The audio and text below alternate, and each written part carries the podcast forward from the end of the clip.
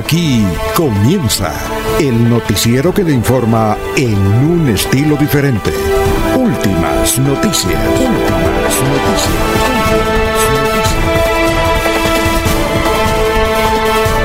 La información analizada por los expertos, sin sesgos, explicada con detalles, sin tanta carreta.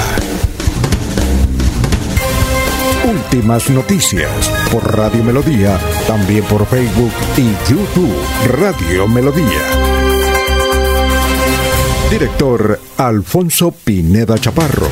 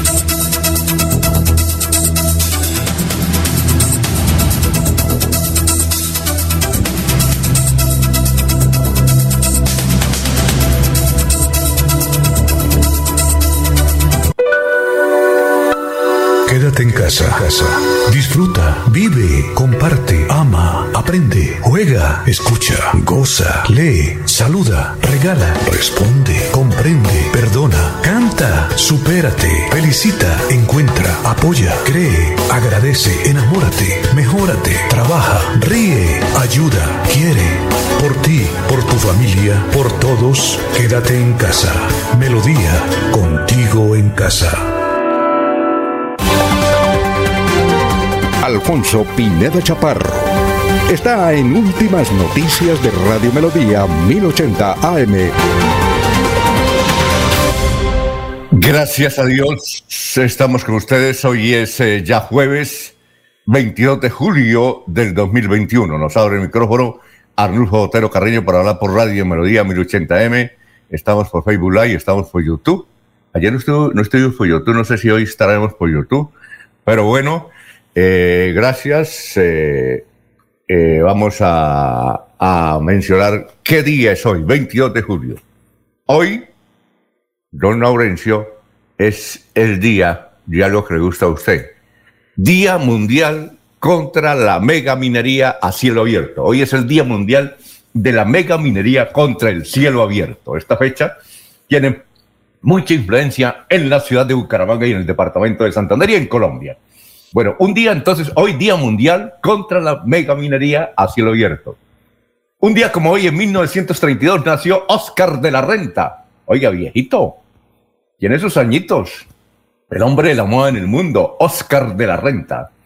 Un día como hoy, en 1846, nació la Organización Mundial de la Salud, que ahora todo el mundo la pronuncia Organización Mundial de la Salud. Un día como hoy, en 1946, nació Braulio, cantante, cantante de música de baladas extraordinario, 1946. Y un día como hoy, en 1978, murió Juancho Polo Valencia, gran compositor colombiano. Temas como Alicia Dorada, ¿quién no sabe Alicia Dorada? Eh, él la compuso. 1978 murió entonces Juancho Polo Valencia. Bueno, y a esta hora, a las 5 de la mañana, 8 minutos, vamos a saludar a nuestros compañeros que están en la mesa virtual de Radio Melodía. Laurencio Gamba está en Últimas Noticias de Radio Melodía 1080 AM. Bueno, gran Laurencio, nos place mucho saludarlo. ¿Se encuentra eh, aún en Lebrija o en Laurencio? ¿O está aquí en Bucaramanga? aquí en Bucaramanga, como todos ya después de pasar por las parcelas allá de, Flor, de Lebrija y ayudar a los campesinos. Alfonso, es que ayer fue atendida la petición de ampliar el horario del funcionamiento de bares en Bucaramanga en el puesto de mando unificado. Según el gobernador, la medida rige hasta el 6 de agosto. En Puerto Wilches, el alcalde de ese municipio, Jairo Toquica, acaba de declarar la calamidad pública por cuanto se rompió un jarillón sobre el río Magdalena y esto puede ocasionar dificultades en el 90% del casco urbano, es decir, inundación. Pero también estarían afectados campesinos de Puerto Wilches. En Lebrija, por ausencia de lluvias, están secando los cultivos de naranja, mandarina, limón y otros. Así lo señala Gustavo Morantes.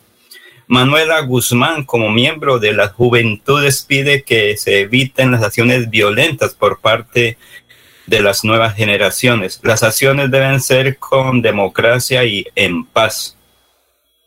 El saliente comandante de la MEBUC, general Martín Gámez, luce el nuevo uniforme de la Policía Nacional aquí en el área metropolitana. Campesinos por lluvia están afectados en el municipio de San Vicente de Chucurí. Antonio Morales dice que gasta hasta seis horas para llegar a Bucaramanga con cosechas. Alfonso, una joven miembro de las fuerzas militares. Mariela Menjura es la comandante de la base militar del Picacho en el corregimiento de Berlín, municipio de Tona. Es un ejemplo de vida. Es una persona que a esta hora ya está ya pendiente de los uniformados de la Quinta Brigada. Pues escuchemos este informe con ella y su condición de mujer y miembro de la fuerza pública ahí en el corregimiento de Berlín, Santander. Como comandante de pelotón tengo la capacidad y tengo también esa función y esa labor con los soldados de saberlos escuchar, de saberlos entender, orientar sobre todo. Son soldados que tienen sus 18, 19 años porque en, nosotros una persona que los puede orientar o aconsejar, demostrarle que sí se puede como ejerciendo. Tenemos el mismo entrenamiento que los hombres, tanto física como profesional. Se cumple la misión como es y vamos y hacemos nuestro proceso porque no nos vamos a quedar atrás. Ellos agradecían muchísimo. yo estaba junto a los soldados ahí también de pie y nosotros llegamos allá donde ustedes nos ven. Como mujer, el hecho de ser comandante de una base militar, en este caso la base militar Picacho, demuestra que como mujer se puede cumplir con esa función. La base militar Picacho tiene activos estratégicos que es el cuidar el peaje Picacho, las torres, la aeronáutica civil, las antenas pues están dentro de la base, a pesar de las inclemencias del clima, de las condiciones, que si es lluvia, que si la temperatura es baja, sin embargo se cumple con la misma. Los soldados de Colombia estamos dispuestos a salvaguardar el pueblo Muy bien, son las 5 eh, de la mañana, 12 minutos. Salvamos al, gran veedor y periodista de Piedecuesta, comunicador, comentarista Freddy Garzón, que nos escucha a esta hora. Eh, y estamos saludando ya a la gente que está en el Facebook Live. Eh, y me, me confirma Anulfo si estamos por YouTube, que aquí nos escribe don Juan de Dios Ortega. ¿Ah? Muy bien. Eh, Carlos Gómez es el primero que se vincula. Dice desde Mogote, Santander, amanecer, buen clima, bendiciones. Ah, bueno, Gustavo Pinilla Gómez, un feliz día para todos. Gracias, don Gustavo. Luis José Arevalo, el hombre ciclista. Pilas, don José Arevalo. Usted que sale tanto en cicla, algún día no esto nos gustaría hablar sobre esos episodios que ocurren en carretera, sobre todo en la madrugada, los fines de semana y todos los días, donde los, mucho, algunos conductores no respetan la vía ni la vida. Y recuerden ustedes, más adelante tenemos un dato sobre el muchachón que pereció trágicamente, precisamente un ciclista como usted, un Luis José Arevalo Durán, que, porque fue atropellado por un taxi. Luis José Arevalo dice, estimados periodistas, hoy citamos un proverbio chino.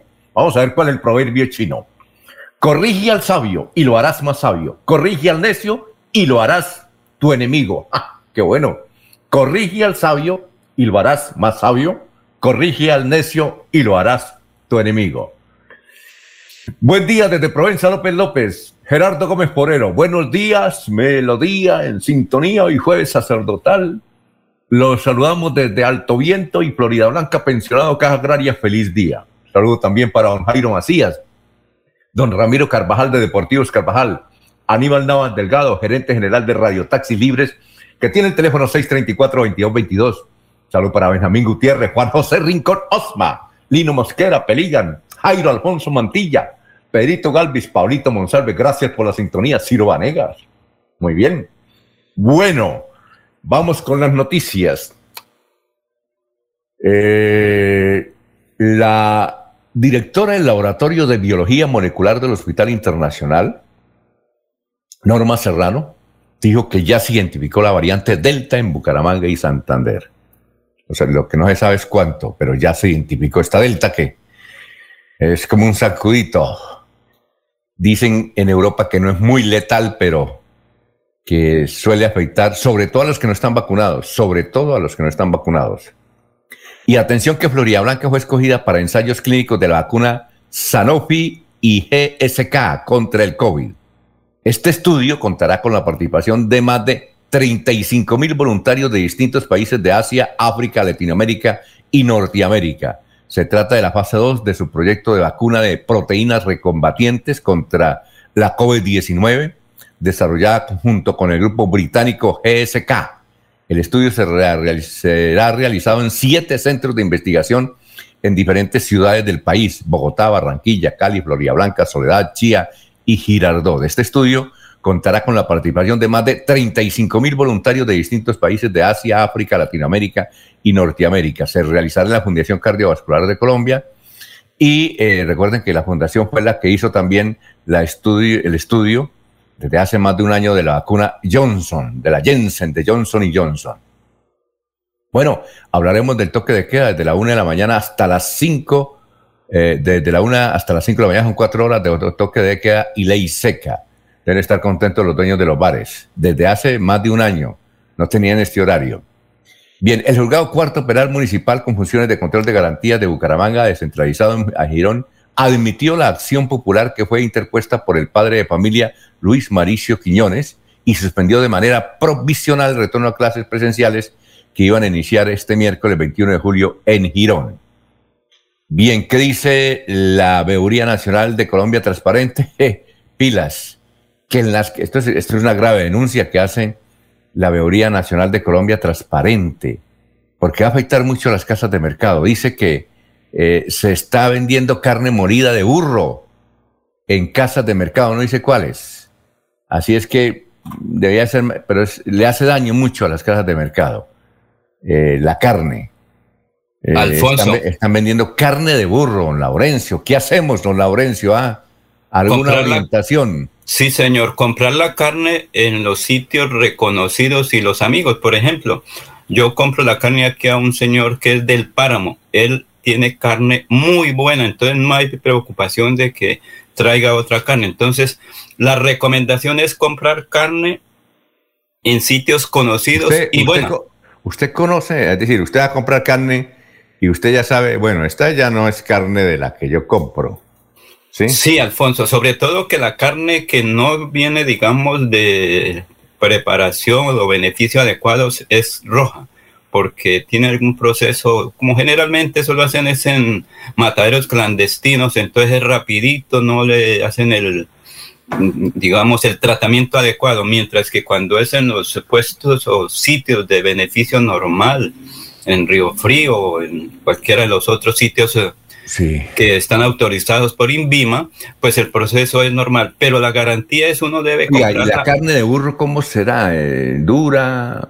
Dicen que... Eh, depende del, animal, Alfonso, porque si es tierno es blandita, pero si es ya un animal, un equino por ahí ya viejo y cansado de la vida, como se dice, del trabajo, esa sí es una carne muy dura. Hace unos años, no sé si fue aquí o en algún otro medio que entrevistamos a un experto eh, en las carnes eh, de vacunas eh, equinas, y él nos decía que la carne de caballo es más saludable que la carne de res. Eso nos decía.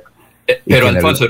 que nos decía, mire, la carne de caballo, lo que pasa es que no estamos acostumbrados pero tiene muchas más eh, proteínas y no afecta tanto el organismo como la carne de res. ¿Ah? Ojo, ojo con ese gato. Pero Alfonso, lo que ocurre es que en Europa, en Argentina y no sé qué otros países latinoamericanos se comercializa la carne de equino, de, sí, de caballo, pero para eso es un proceso adecuado. Es decir, los caballos se, eh, se, se, mantienen muy tranquilos, con buena alimentación, pero son para eso, para comer. Entonces aquí lo que ocurre es que aquí son de esos, dicen, ay, lo que ya no sirve, entonces lo meten a, lo sacrifican para la venta. Usted ha leído las biografías de Bolívar, ¿no? Eso nos ha tocado desde el, bachillerato. Sí, señor. Decía que, que en las tropas de Bolívar se comía carne de caballo. Y, y, la carne de caballo eh, era porque le daba más fortaleza a, la gente y entonces por eso era que podían eh, caminar y caminar y caminar y caminar. Y comían una cosa que no sé si usted ha comido, el ayo. El ayo, que es, una hojita, eh, no sé, casi igual que la cocaína, pero no es coca. ¿No? Es una planta silvestre, Alfonso, que se consigue en varios sitios, pero Alfonso, es que el problema era que cuando en esa época los caballos los forzaban demasiado y muchos morían, entonces al morir el caballo, pues tenían que sacrificarlo, ¿sí? sí. Y obviamente era carne para la tropa, como ocurre en algunos sectores cuando, eh, por ejemplo, en la subversión, allá no les llega comida, entonces tienen que acudir a lo que tengan más cercano, el caballo de, para hacer las avanzadas, pero eh, aquí en nuestro medio sí está legalizado la comercialización de equino, pero con garantías. Es que lo que ocurre es que esa carne que es de mataderos clandestinos y eso es lo, lo preocupante, que no cumplen lo yo, y, yo recuerdo, Laurencio, que hace como unos veintipico de años, que el EDN secuestró a unos periodistas, entre ellos me secuestró a mí, pero por unos, es decir, de un día para otro, en los campesinos de García Rovira nos decían, coma ayo y nos daban una hojita para comer ayo y para poder caminar. Y ellos nos decían que comían carne de burro, pero que era muy buena y que precisamente los fortalecía para no dormir por la noche. ¿Cómo le parece? ¿Mm? sí, pero que sean sacrificadas. Sí, señor. cuando secuestraron las de Coruranio? Por allá. Sí, sí, sí, sí. Ah, bueno, nosotros íbamos a investigar y a, traer noticias y por allá nos quedamos de un día para otro. Bueno, confirman a propósito del coronavirus en Santander, confirman otras 15 muertes y 304 nuevos casos de coronavirus en Santander. Ha bajado bastante, 15 muertos y solamente 304 nuevos casos. Teníamos a principio de mes 1300, 1500, vamos en 304, ojalá sigamos así. Bueno, incendio afectó dos vehículos en una vía Girón Santander. La emergencia fue atendida por Florida Banca Bomberos en el barrio Primavera de Girón. Eh, suspenden polémica ahora en el parqueadero Mejoras Públicas en Bucaramanga. Vecinos del emblemático Parque de Bucaramanga denunciaron que eh, comenzó la obra ayer que pretende crear canchas sintéticas en parte de las zonas verdes de mejoras públicas. La alcaldía de Bucaramanga suspendió la obra. De, hablaremos del debate en la asamblea mm, de Ferley Sierra que hizo a los medios de comunicación. Eh, bueno, y este caso sí lo mencionábamos, eh, doctor mm, Arevalón, y es que John Alexander Figueroa estaba inscrito, él murió en un accidente de tránsito, recuerda este fin de semana, en eh, Girón, estaba con su hijo y por salvar al hijo, un carro fue atropellado, él hizo ya deporte con su hijo. Se trata de John Alexander Figueroa, lo comentamos mucho ayer. Él se estaba preparando para el Giro de Rigo, la edición Chicamocha que se correrá los próximos 30 y 31 de octubre. Así es que, doctor Arevalo, cuídese, cuídese, cuídese. Vanguardia Liberal trae hoy un artículo que dice prenden las alarmas por dos millonarios procesos que adelanta la Piedecuestana de Servicios Públicos. Parte del artículo dice que según veedores ciudadanos, los millonarios procesos contractuales que adelanta la Piedecuestana de Servicios para la optimización, para la optimización del sistema de alcantarillado de Piedecuesta presentan inconsistencia y que solamente se presentaron cinco mm, proponentes. Estos contratos valen 14 mil millones de pesos. Por su parte, el gerente de Piedecuestana de Servicios Públicos, Francisco Abril, eh, aseguró que ambos procesos contractuales convocados por la empresa de servicios públicos cumplen con todos los requisitos de ley y no presentan ninguna irregularidad. Dice, nosotros somos una empresa de servicios públicos, por lo tanto no estamos sujetos a la ley 80, ya que tenemos un régimen especial de contratación y no nos tenemos que acoger a los pliegos tipo. Estos dos procesos están ceñidos al manual de contratación de la institución que está vigente desde el año 2015. Acá no hay ninguna irregularidad, dijo el doctor Pachito Abril, que tiene un gran restaurante. ¿Se ha ido al restaurante Laurencio de Pachito? Muy bueno. Sí, señor. Sí, sí, sí. Creo que no se llama él no se llama Francisco, le dicen Francisco, pero no es Pachito. Aquí Vanguardia se equivocó. Asimismo, el gerente de Piecoestana negó inconsistencias en los tiempos express de los dos millonarios procesos contractuales por 14 mil millones de pesos. Dice, los plazos de las dos convocatorias se hicieron conforme a lo establecido en el manual de contratación de la institución. Muy bien. A nivel nacional, eh, dice que en coronavirus tenemos 11, han bajado bastante, 11.200 casos, 31, 351 personas fallecidas, ha bajado, estamos en 600, ojalá que siga bajando. Eh, y esta, esta sí es eh, polémica. La ministra de Cultura se la juega por el Festival Vallenato y dice que lo va a hacer presencial del 13 al 17 de octubre. Es el festival número 54 de la leyenda. Dice, vamos a tener allá un reconocimiento al poeta de Villanueva, Rosendo Romero, y dice ella que es presencial. Y esta tampoco que pase, están bien en Barranquilla. Hay un partido este fin de semana en el Estadio Metropolitano de Barranquilla y van a permitir el ingreso de 18, entre 18 y 20 mil personas al estadio. Y hay una discusión porque hay algunos que dicen, al menos pidan el certificado de vacunación y otros dicen que no, que pueden entrar con las normas de bioseguridad.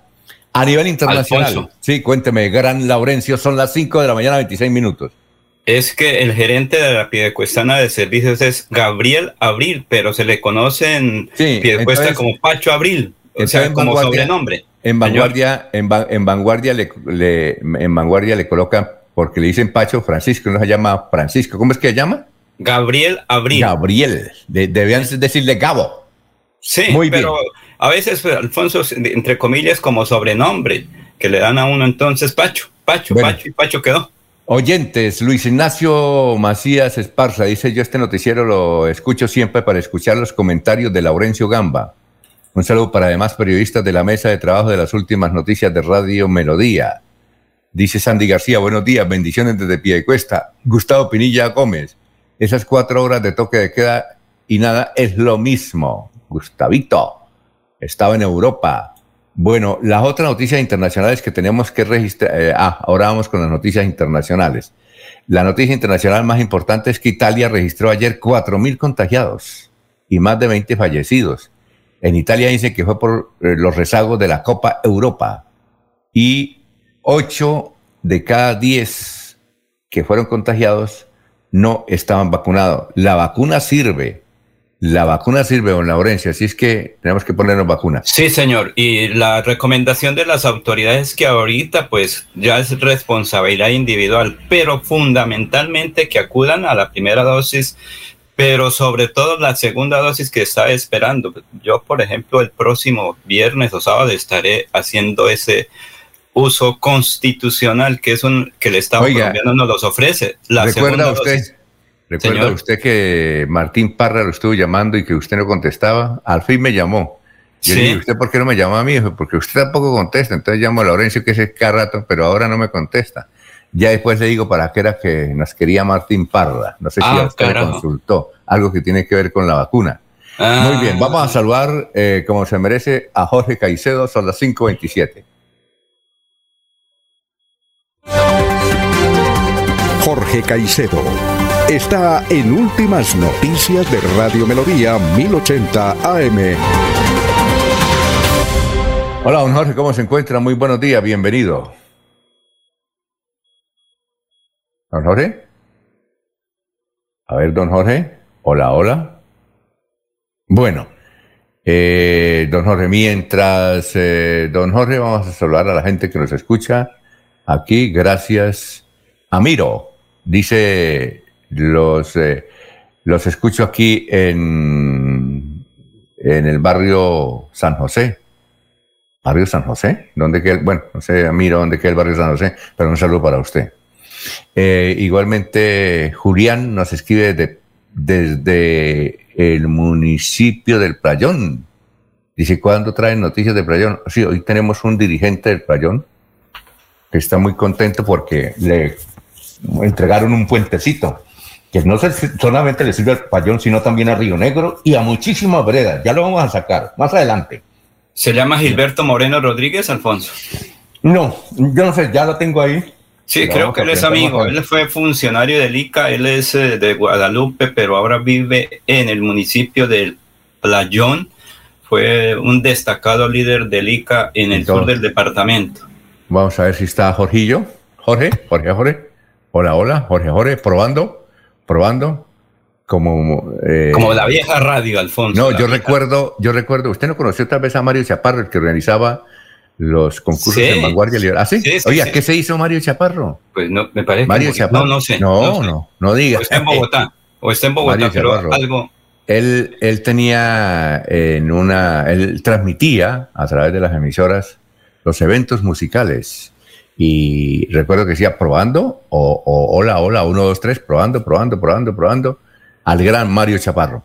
En Barbosa era Barbosita, Barbosita, aló, aló, ah, Barbosita, Barbosita, que era, la era, el sistema que de comunicación en ese momento por Telecom, que se tenían que subir a un poste, de ahí se colocaban los cables, se colocaba la, digamos, eh, la consolita pequeña, se marcaba la emisora y a ver, aló Barbosa, Barbosa, Barbosa, Barbosita, Barbosita, se llamaba para la voz del río Suárez en Barbosa. Bueno, pero ¿todavía existe la voz del río Suárez o no? Sí, sí, eh, eh, sí pero por internet porque tienen dificultades económicas, como todos los medios, y ahí sí no hay quien defienda. Ah, no, ¿Y, ¿Y, qué hicieron el transmisor y todo eso? No, lo tienen ahí porque es que eh, la situación es que tienen deudas con la luz de Boyacá, que los transmisores están en Moniquirá ¿Ah, eh, pues con el ministerio, entonces estamos allá fue donde empezó, apoyo. Allá fue donde empezó Eliezer Galvis, ¿no? Creo. Sí, señor. Don, Ernesto Alvarado, usted. Sí, señor. ¿eh? Sí, sí, sí. Es una escuela de formación.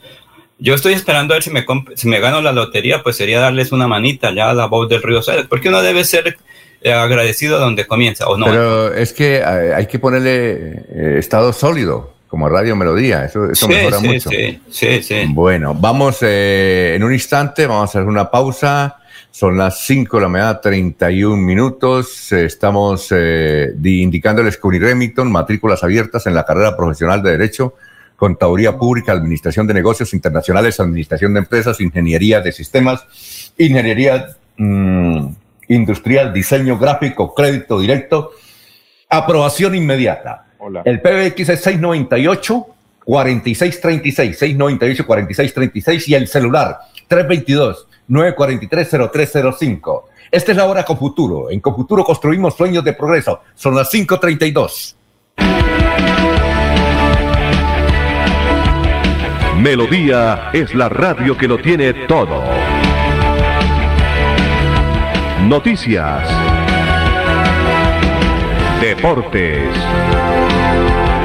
Música. Variedades.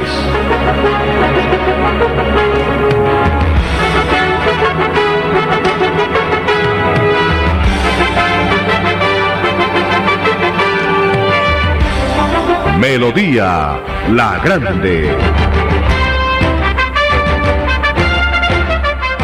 ¿Sabías que la bella Mesa de los Santos recibe más de 200 mil turistas al año? Mesa Mall invierta sobre planos en el primer centro comercial campestre del oriente colombiano. Locales desde 270 millones. Oficinas y consultorios desde 105 millones. WhatsApp 301-643-0011 con el sello de garantía de Incomesa. Después de casi 30 años, nos ponemos al día con el alumbrado público. Llega el reto de la historia, la gran inversión dentro de la cual se destinarán casi 30 mil millones de pesos en proyectos de iluminación, expansión en zona rural y tecnología. En total son cerca de 630 mil millones para comenzar a saldar las deudas históricas que nos dejó la corrupción. Conoce todas las obras en www.bucaramanga.gov.co. Alcaldía de Bucaramanga. Gobernar es hacer. Remington, matrículas abiertas en la carrera profesional de Derecho, Contaduría Pública, Administración de Negocios Internacionales, Administración de Empresas e Ingeniería de Sistemas, Ingeniería Industrial y Diseño Gráfico, Crédito Directo, Aprobación Inmediata, PBX 698-4636, 322-943-0305. Poder estudiar, poder trabajar. Empresario, su negocio merece el mejor respaldo. Los desafíos mundiales traen soluciones al instante. Por eso Confuturo le ofrece crédito ágil y práctico para capital de trabajo y todas las necesidades de su empresa. Informes 317-439-9483 y en www.cofuturo.com.co. Cofuturo, construimos sueños de progreso. Veolia invitamos a nuestros clientes a verificar si el cableado que se encuentra fuera de sus viviendas y les suministra cualquier tipo de servicio cumple con la altura mínima permitida de acuerdo a lo establecido por la resolución 180398 de 2004 del Ministerio de Minas y Energía, dado que es su responsabilidad dar aviso a la empresa que corresponda si este no cumple con los 5 metros de altura desde el nivel del piso, pues la empresa no asume el daño ocasionado en el cableado por los vehículos recolectores. Veolia, renovando el mundo, vigilado superservicios. Santander Solidario. Generamos continuidad en educación superior con la entrega de incentivos económicos para los estratos 1 y 2, beneficiando a 17.105 estudiantes y becas Generación Diamante para la ruralidad y vulnerabilidad, favoreciendo a 2.598 estudiantes. La educación es nuestra prioridad. Gobernación de Santander, siempre Santander. Cada día trabajamos para estar cerca de ti. Te brindamos soluciones para un mejor vivir. En Cajasal somos familia, desarrollo y bienestar. Cada día más cerca para llegar más lejos. Con Cajasal. Vigilado Subsidio. Se va la noche y llega últimas noticias. Todos los días, desde las 5 de la mañana, empezar el día bien informado y con entusiasmo.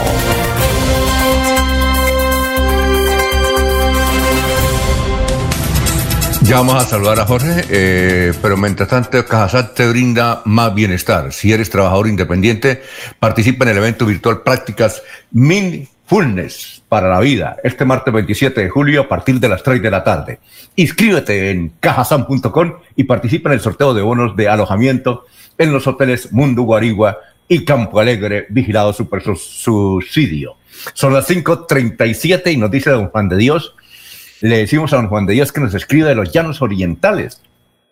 Este señor dice, lo que pasa es que yo empiezo a escuchar el noticiero, me quedo dormido, yo soy ingeniero, tengo 61 años, trabajo aquí en los llanos orientales, y entonces cuando me despierto por ahí a las 11 de la mañana, comienzo en YouTube y los escucho otra vez. Oiga, don Juan de Dios, nos tiene invitados además. tenemos que hacer una gira porque hay mucha gente que nos escucha en diferentes partes de Colombia, así como un señor que hay por ahí en el Tolima, en Alvarado, que nos dice que nos quiere conocer y nos invita a su finca. Aquí ahora Juan de Dios, no sabemos si es santanderiano, pero en todo caso, gracias por la sintonía. Ahora sí, don Jorge, ¿cómo está? Muy buenos días. Ahora sí, don Alfonso, muy buenos días. Como siempre, feliz de compartir con ustedes este espacio de Últimas Noticias y por supuesto de saludar a todos los amigos de Radio Melodía. ¿Está en la piquita? ¿Está en la piquita o qué? Sí, señor. Ah, muy bien. ¿Y ya, ya le llevaron el, el, el, café para que lo moliera? No, no, tengo que aprovechar el corte de comerciales para ir a, a buscar el café, molerlo y ahí sí entregarlo para que preparen el tinto. Ah, muy bien. prepara su tinto, don Alfonso? Ah, muy bien, extraordinario. O sea, como, como ah. cuando hacíamos, cuando yo sí sueño llegar otra vez a, Melodía ya a la cabina. Eso, eso es un sueño. Ese es mi sueño, llegar a la cabina, tenerlos todos ustedes ahí sentaditos. ya, casi, si llegan a probar ese partido en, Barranquilla con asistencia. No, no, es que la asistencia, la asistencia está aprobada. ¿Sabe cuál es la discusión en Barranquilla? Es eh, eh, porque hay unos periodistas que le piden al secretario de salud que exija al menos el carnet de vacunación. Y entonces el secretario de salud o la secretaria de salud de Barranquilla dice que no lo hace porque entonces vienen las tutelas, que es discriminación, que, es decir, no hay una norma para, para prohibirlo. Es decir, eso no se puede limitar así de que esté vacunado o no está vacunado. Entonces, por eso él dice, evitémonos líos y mejor cumplamos las normas de bioseguridad, pero las 19 mil personas ya están, ya están aprobadas. Ah, bueno, pero en el caso de Melodía, las, las 6, 7 personas que participan en cabina también ya están vacunadas. Pero es que es como una, como es una cabina, además una de las más grandes que hay en Santander. Yo creo que es la más grande, ¿no? Señor. Sí, eh, es es la más grande que hay en Santander. Eh, a pesar de eso, pues eh, eh, las autoridades sanitarias no permiten eso, ¿sí me entiende? No, no permiten esas. Ese dos metros por, persona, Alfonso, son dos metros, entonces dos y dos, cuatro, entonces sí se necesita mucho espacio. Exacto. Ahí nos, ahí nos toca últimas noticias con alternancia. tal vez sí, con alternancia. Tres sí, así. Tres y tres, ¿no? Exacto. bueno, Jorge. Don Alfonso, una cifra que es noticia está ahora en Santander y tiene que ver con el precio del café, que durante la jornada de ayer miércoles llegó al precio más alto en la historia de la, Federación Nacional de Cafeteros. El precio interno, ese el más alto registrado, es, de 1.645.000 pesos la carga de 125 kilos.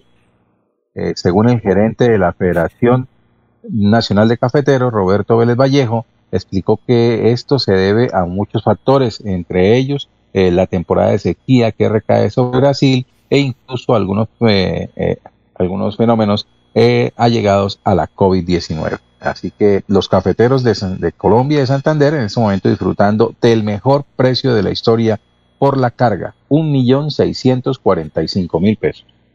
Muy bien, son las 5 de la mañana, 40 minutos, 5.49. Bueno, don Laurencio, nos vamos, papel y lápiz, que ya está el historiador ahí, pero vamos a saludar a más gente. Eh, eh, sí, don Juan de Dios. Ah, bueno, Juan de Dios, gracias por, nos manda a decir que nos escucha, que bien, que allá nos tiene un alojamiento para 15 personas. ah, podemos llamar a, podemos llamar a, llevar a la mujer y a los hijos y hasta los nietos. don Jorge. ¿Ah? Y a Matías también. bueno, ayer fue el Día del Perro, ¿no? Ayer fue el Día del Sí, claro. el Día eh, Internacional del Perro. Sí, señor.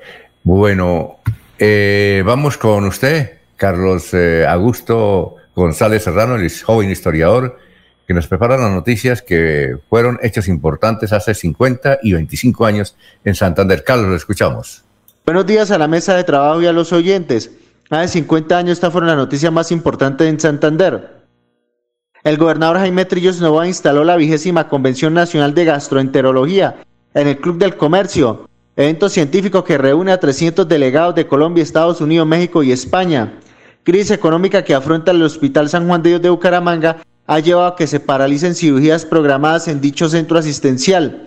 Y hace 25 años esto fue noticia predios que resulten afectados con la contribución de valorización para la construcción de puentes en la diagonal 15 y carrera 27 con calle 56 tendrán como beneficio una plusvalía del 300%, estima el Departamento Administrativo de Valorización de Bucaramanga. Recorte de nómina propuesto en proyecto de acuerdo presentado al Consejo no generará caos en la administración municipal, aseguró el alcalde de San Gil, Rafael Medina Uribe. Cordial saludo a todos. Siga usted, don Alfonso. Gracias, Carlos, muy amable. A ver, algo para mencionar, don Laurencio. Laurencio. Señor, sí, la actividad cumplida hace 50 años, aquí la reunión de expertos en salud, 50 años. Santander siempre, mire, se ha caracterizado por ser eso, el avance de la ciencia y la tecnología en salud, como está ocurriendo ahorita con el Hospital Internacional FOSUNAP, con las eh, investigaciones de la Universidad Industrial de Santander con la, eh, la dependencia de salud de la UIS. Todo esto, mire que 50 años de trabajo interrumpido. Y lo del municipio de San Gil, Rafael Medina, que él quería, eh, digamos... todavía, todavía vive? ¿Todavía vive, Rafael? No recuerdo bien de ¿Usted lo conoce? Sí, señor, sí, él es eh, eh, eh, del Partido Conservador o llevaba ah, el aval en ese momento, entonces en San Gil, sí, señor. Ah, muy bien, nos saluda Enrique Herrera, dice Caterina Iquique. Caterina es, claro, su esposa, joven, joven y activa de la ciudad de Barranquilla, ya vive aquí, Caterina. Cate, felicitaciones. Oiga, he visto cerrado estos días el negocio, es que se están levantando tardecito también porque he pasado muy temprano y a las 8 no, no, no están los clic, clic. No. Bueno, eh, dice cordial saludo a todos, grandes amigos. Sofía nos escribe el Playón, dice sí, los escuchamos aquí en el Playón. Gracias por la noticia de la ley seca, porque yo trabajo en una taberna en Bucaramanga y el dueño me dijo que cuando quitaran la ley seca o fuera desde la una de la mañana que ponía a venir a trabajar. Bueno, gracias Sofía, muy amable. Son las 5.44.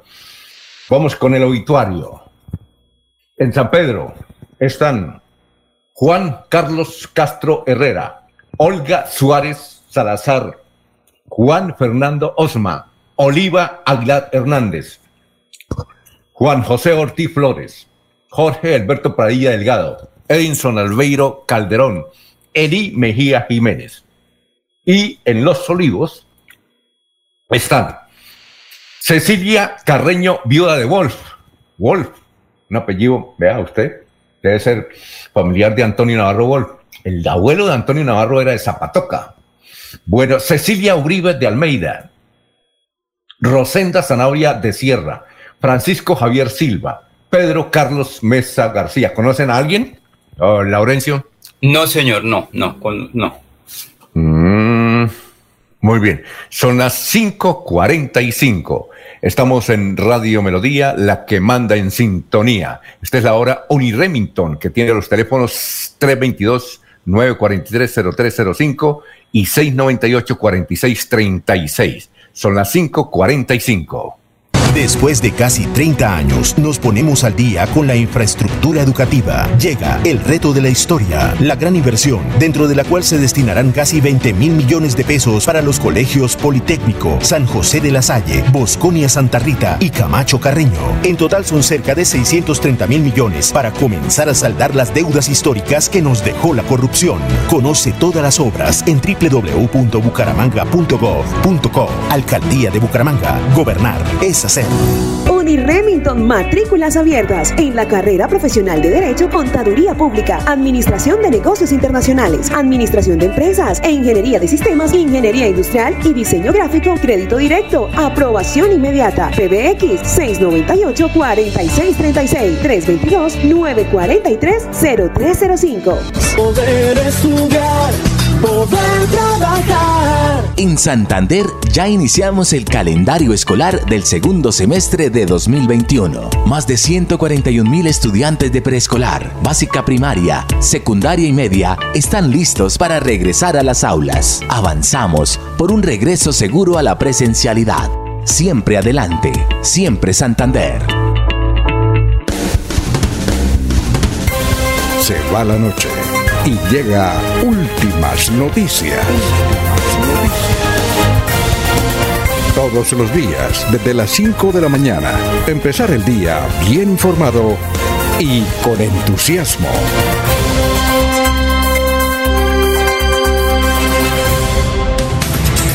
Bueno, eh, Anulfo, prepárame. Eh, ah, sí, perdón, antes, antes tenemos que.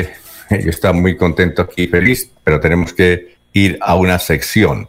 Es que le iba a decir a eh, don Anulfo que me preparara al dirigente campesino del Playón, que nos escucha todos los días en el Playón y tiene una buena noticia en el sentido de cómo eh, la construcción de un pequeño puente le cambia la vida a la gente y a un sector, a un gran a una gran región de Santander. Pero por ahora vamos a esta sección. Eh, Banti y Sura se unen para cuidarte. Vanti y Sura se unen para cuidar tu presente y proteger tu futuro. Ahora podrás disfrutar de seguros hechos a tu medida, financiación y pago a través de tu factura de gas natural domiciliario Vanti y canales de compra físicos y digitales. Conoce más en www.segurosura.com.co slash Vanti o llama al 018 41 53 76. Vanti y Sura te cuidan. Los seguros son ofrecidos y comercializados por Seguros Generales Sudamericana. Vanti S.A. ESP y sus filiales solo actúan como entidad recaudadora. Presente y proteja tu futuro con Banti y Sura.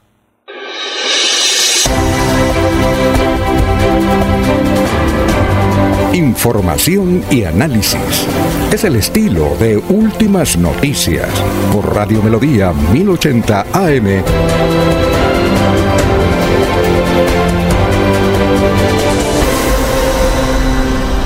Son las 5:49. Ahora sí vamos a escuchar a Gilberto Moreno, que es el presidente de la Acción Comunal de la Vereda Balsas. Y él explica cómo eh, la construcción de un puente, que no vale mucho, le cambia la vida a un gran sector del departamento de Santander, a varios municipios, a varias veredas que tienen que soportar a veces inclementes caminadas por rastrojos porque no hay un puente. Escuchemos esta reflexión que hace Gilberto cuando, fue, cuando ellos, la comunidad, recibieron del gobernador de Santander, Mauricio Aguilar, esta obra. Yo llevo más o menos 12 años al frente de la presidencia y durante esos 12 años he estado luchando para que nos construyeran este puente. Entonces yo me fui para la gobernación eh, y el doctor mm, Mauricio Aguilar y el doctor mm, eh, de gestión de riesgo me atendieron y, me, y yo pues presenté todas las mm, videos, fotos, eh, toda la forma como nos ha tocado todos est- estos años sufrir con esta, esta hamaca, que realmente pues únicamente pasa una sola persona porque no resiste más. Entonces, si las bestias las teníamos que dejar aquí, 12, 15 bestias el día domingo, y subir la carga a la, a la espalda por esta loma arriba, porque nosotros llevamos todos los productos, lo que es cacao, lo que es eh, limón, limón, lo que es yuca, lo que es ganado, lo que es mm, eh, la parte de cítricos, eh, bueno, todos los productos del pescado, eh, de aquí salen muchas cosas. Entonces nosotros llevamos siempre a vender al playón, porque nos queda mucho más cerca. La idea de la construcción de un puente de mejor calidad era pues unir los dos municipios y mejorar la calidad de vida de cada uno de nosotros, ¿cierto? Y que, pudiéramos tener más facilidad para llegar al municipio del Playón, que es donde llevamos los productos, y de igual manera pues traemos el mercado y traemos todo lo que necesitamos durante la semana, durante el mes, ¿no? El gobernador con este programa de, Puentes para la Vida, eh, que incluyó dentro de su plan de desarrollo del departamento, eso ha beneficiado pues a, muchos municipios y entre esos pues nosotros hemos sido beneficiados al estar construyendo este puente. Gracias a que el señor gobernador dijo que él estaba comprometido con la comunidad y que tenía que hacer esta obra por encima de lo que fuera. Esto, esto va a beneficiar a mucha gente aquí para arriba, porque realmente ha tenido que dar una vuelta por allá, porque eh, cuando el río crece, y así como lo ven, no deja pasar a nadie. Entonces se van a beneficiar los, eh, los niños estudiantes, los adultos mayores, la gente que pasa por acá, y además porque son, somos mm, unas tres o cuatro veredas, vereda La Virginia, Balsas, está em, La Ceiba y otra vereda la parte de arriba, ellos tienen que pasar eh, con, sus, con su maleta las costillas, y, igualmente que lo hago yo, ¿no?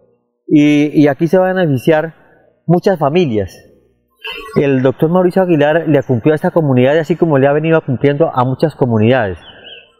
Yo quiero realmente eh, eh, hacer un reconocimiento especial al señor gobernador porque realmente se ha esmerado por la, por la gente del campo. Él ha, eh, ha hecho proyectos para favorecer a los campesinos y esto favorece mucho a los campesinos. Claro está, nosotros que producimos tanto en el campo y que fortalecemos la economía de los pueblos y además fortalecemos la economía campesina nuestra, pues realmente yo quiero agradecerle y mi reconocimiento especial por haber incluido dentro de su plan de desarrollo este programa de Puentes para la Vida, porque realmente esto beneficia a muchas comunidades y a mucha gente vulnerable que realmente necesita y necesita para poder llegar sus productos al pueblo y traer de la misma manera los de allá para el sustento diario. Muy bien, ahí estaba eh, lo que cambia la vida, un pequeño puente que fue entregado por la gobernación de Santander. Y a las seis y media, eh, porque aquí nos están escribiendo, vamos a hablar del debate que hizo el diputado, eh, el diputado Ferley Sierra. Él es del Partido Verde, ¿no, Jorge? ¿Cierto? Así es, don Alfonso, sí. Bueno, el Partido Verde. Los dos diputados del Partido Verde. A las seis y media vamos a hacer un, tenemos a, mm, un, un, un audio de don Marcos Perales Jr., que fue referido ahí, y también tenemos a Freddy Garzón, que fue también puesto a bailar en ese debate. Desde luego vamos a comentar sobre ese debate. Muy bien, son las 5.54, noticias a esta hora, Jorge. Así es, don Alfonso. Eh, vamos a hablar un poco de cifras que tienen, están, están relacionadas con la COVID-19 en el departamento y el Plan Nacional de Vacunación. La Secretaría de Salud de Santander distribuyó en la jornada anterior 147.570 vacunas más contra la COVID-19 en los 87 municipios del departamento. Son 95.980 biológicos de Sinovac para primeras y segundas dosis, 11.700 dosis de Pfizer para segundas aplicaciones y 39.890 de AstraZeneca para segundas dosis. Estas vacunas serán para inmunizar a la población de las etapas abiertas según corresponda en cada territorio. A corte al 20 de julio de pasado, en el departamento de Santander se habían aplicado 1.239.302 dosis de vacunas. Eh, los municipios de Confines, Galán, Concepción, Macaravita, San Miguel, Huaca, Florián, La Belleza, San Benito y Huexa eh, reportan que han aplicado el total de las dosis que tenían disponibles.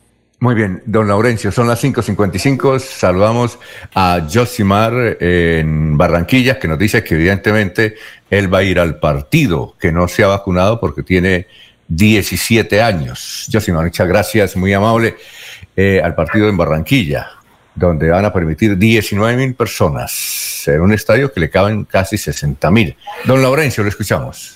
Alfonso, Manuela Guzmán, no hechos violentos por parte de la juventud. Ella hace un llamado que cesen los hechos violentos por quienes se encapuchan, por quienes eh, son caóticos y destruyen las cosas que el pueblo tiene que pagarlas finalmente, que es mejor la organización y trabajar en los consejos. Uh, departamentales o municipales de juventud y sacar toda esa energía en beneficio general y no en contra de las cosas públicas. Aquí está ella precisamente.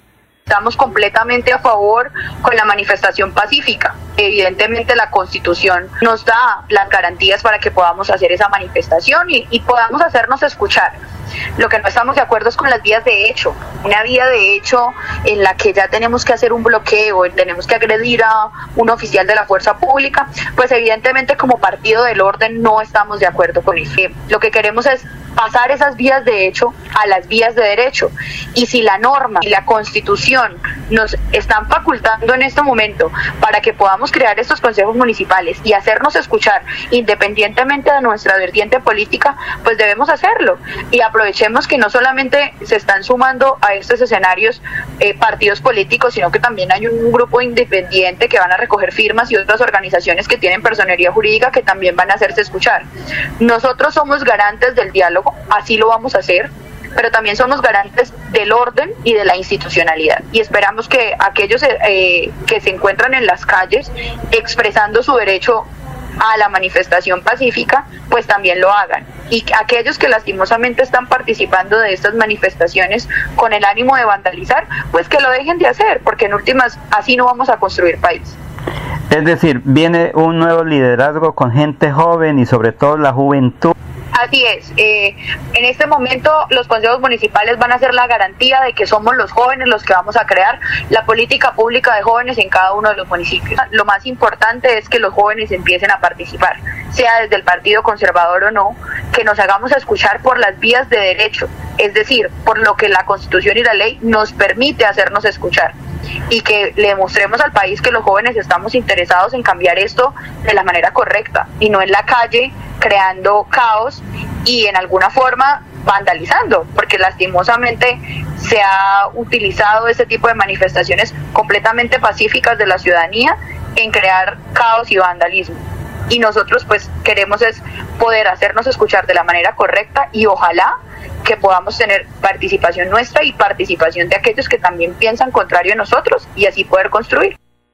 ¿Quién es Manuela Guzmán? Manuela Guzmán es una joven de 23 años, eh, próxima a, graduarse de Derecho de la Universidad Santo Tomás, florideña, santanderiana, godita. Eh, soy una mujer católica, soy una mujer respetuosa del orden, de las instituciones, de la defensora de la familia.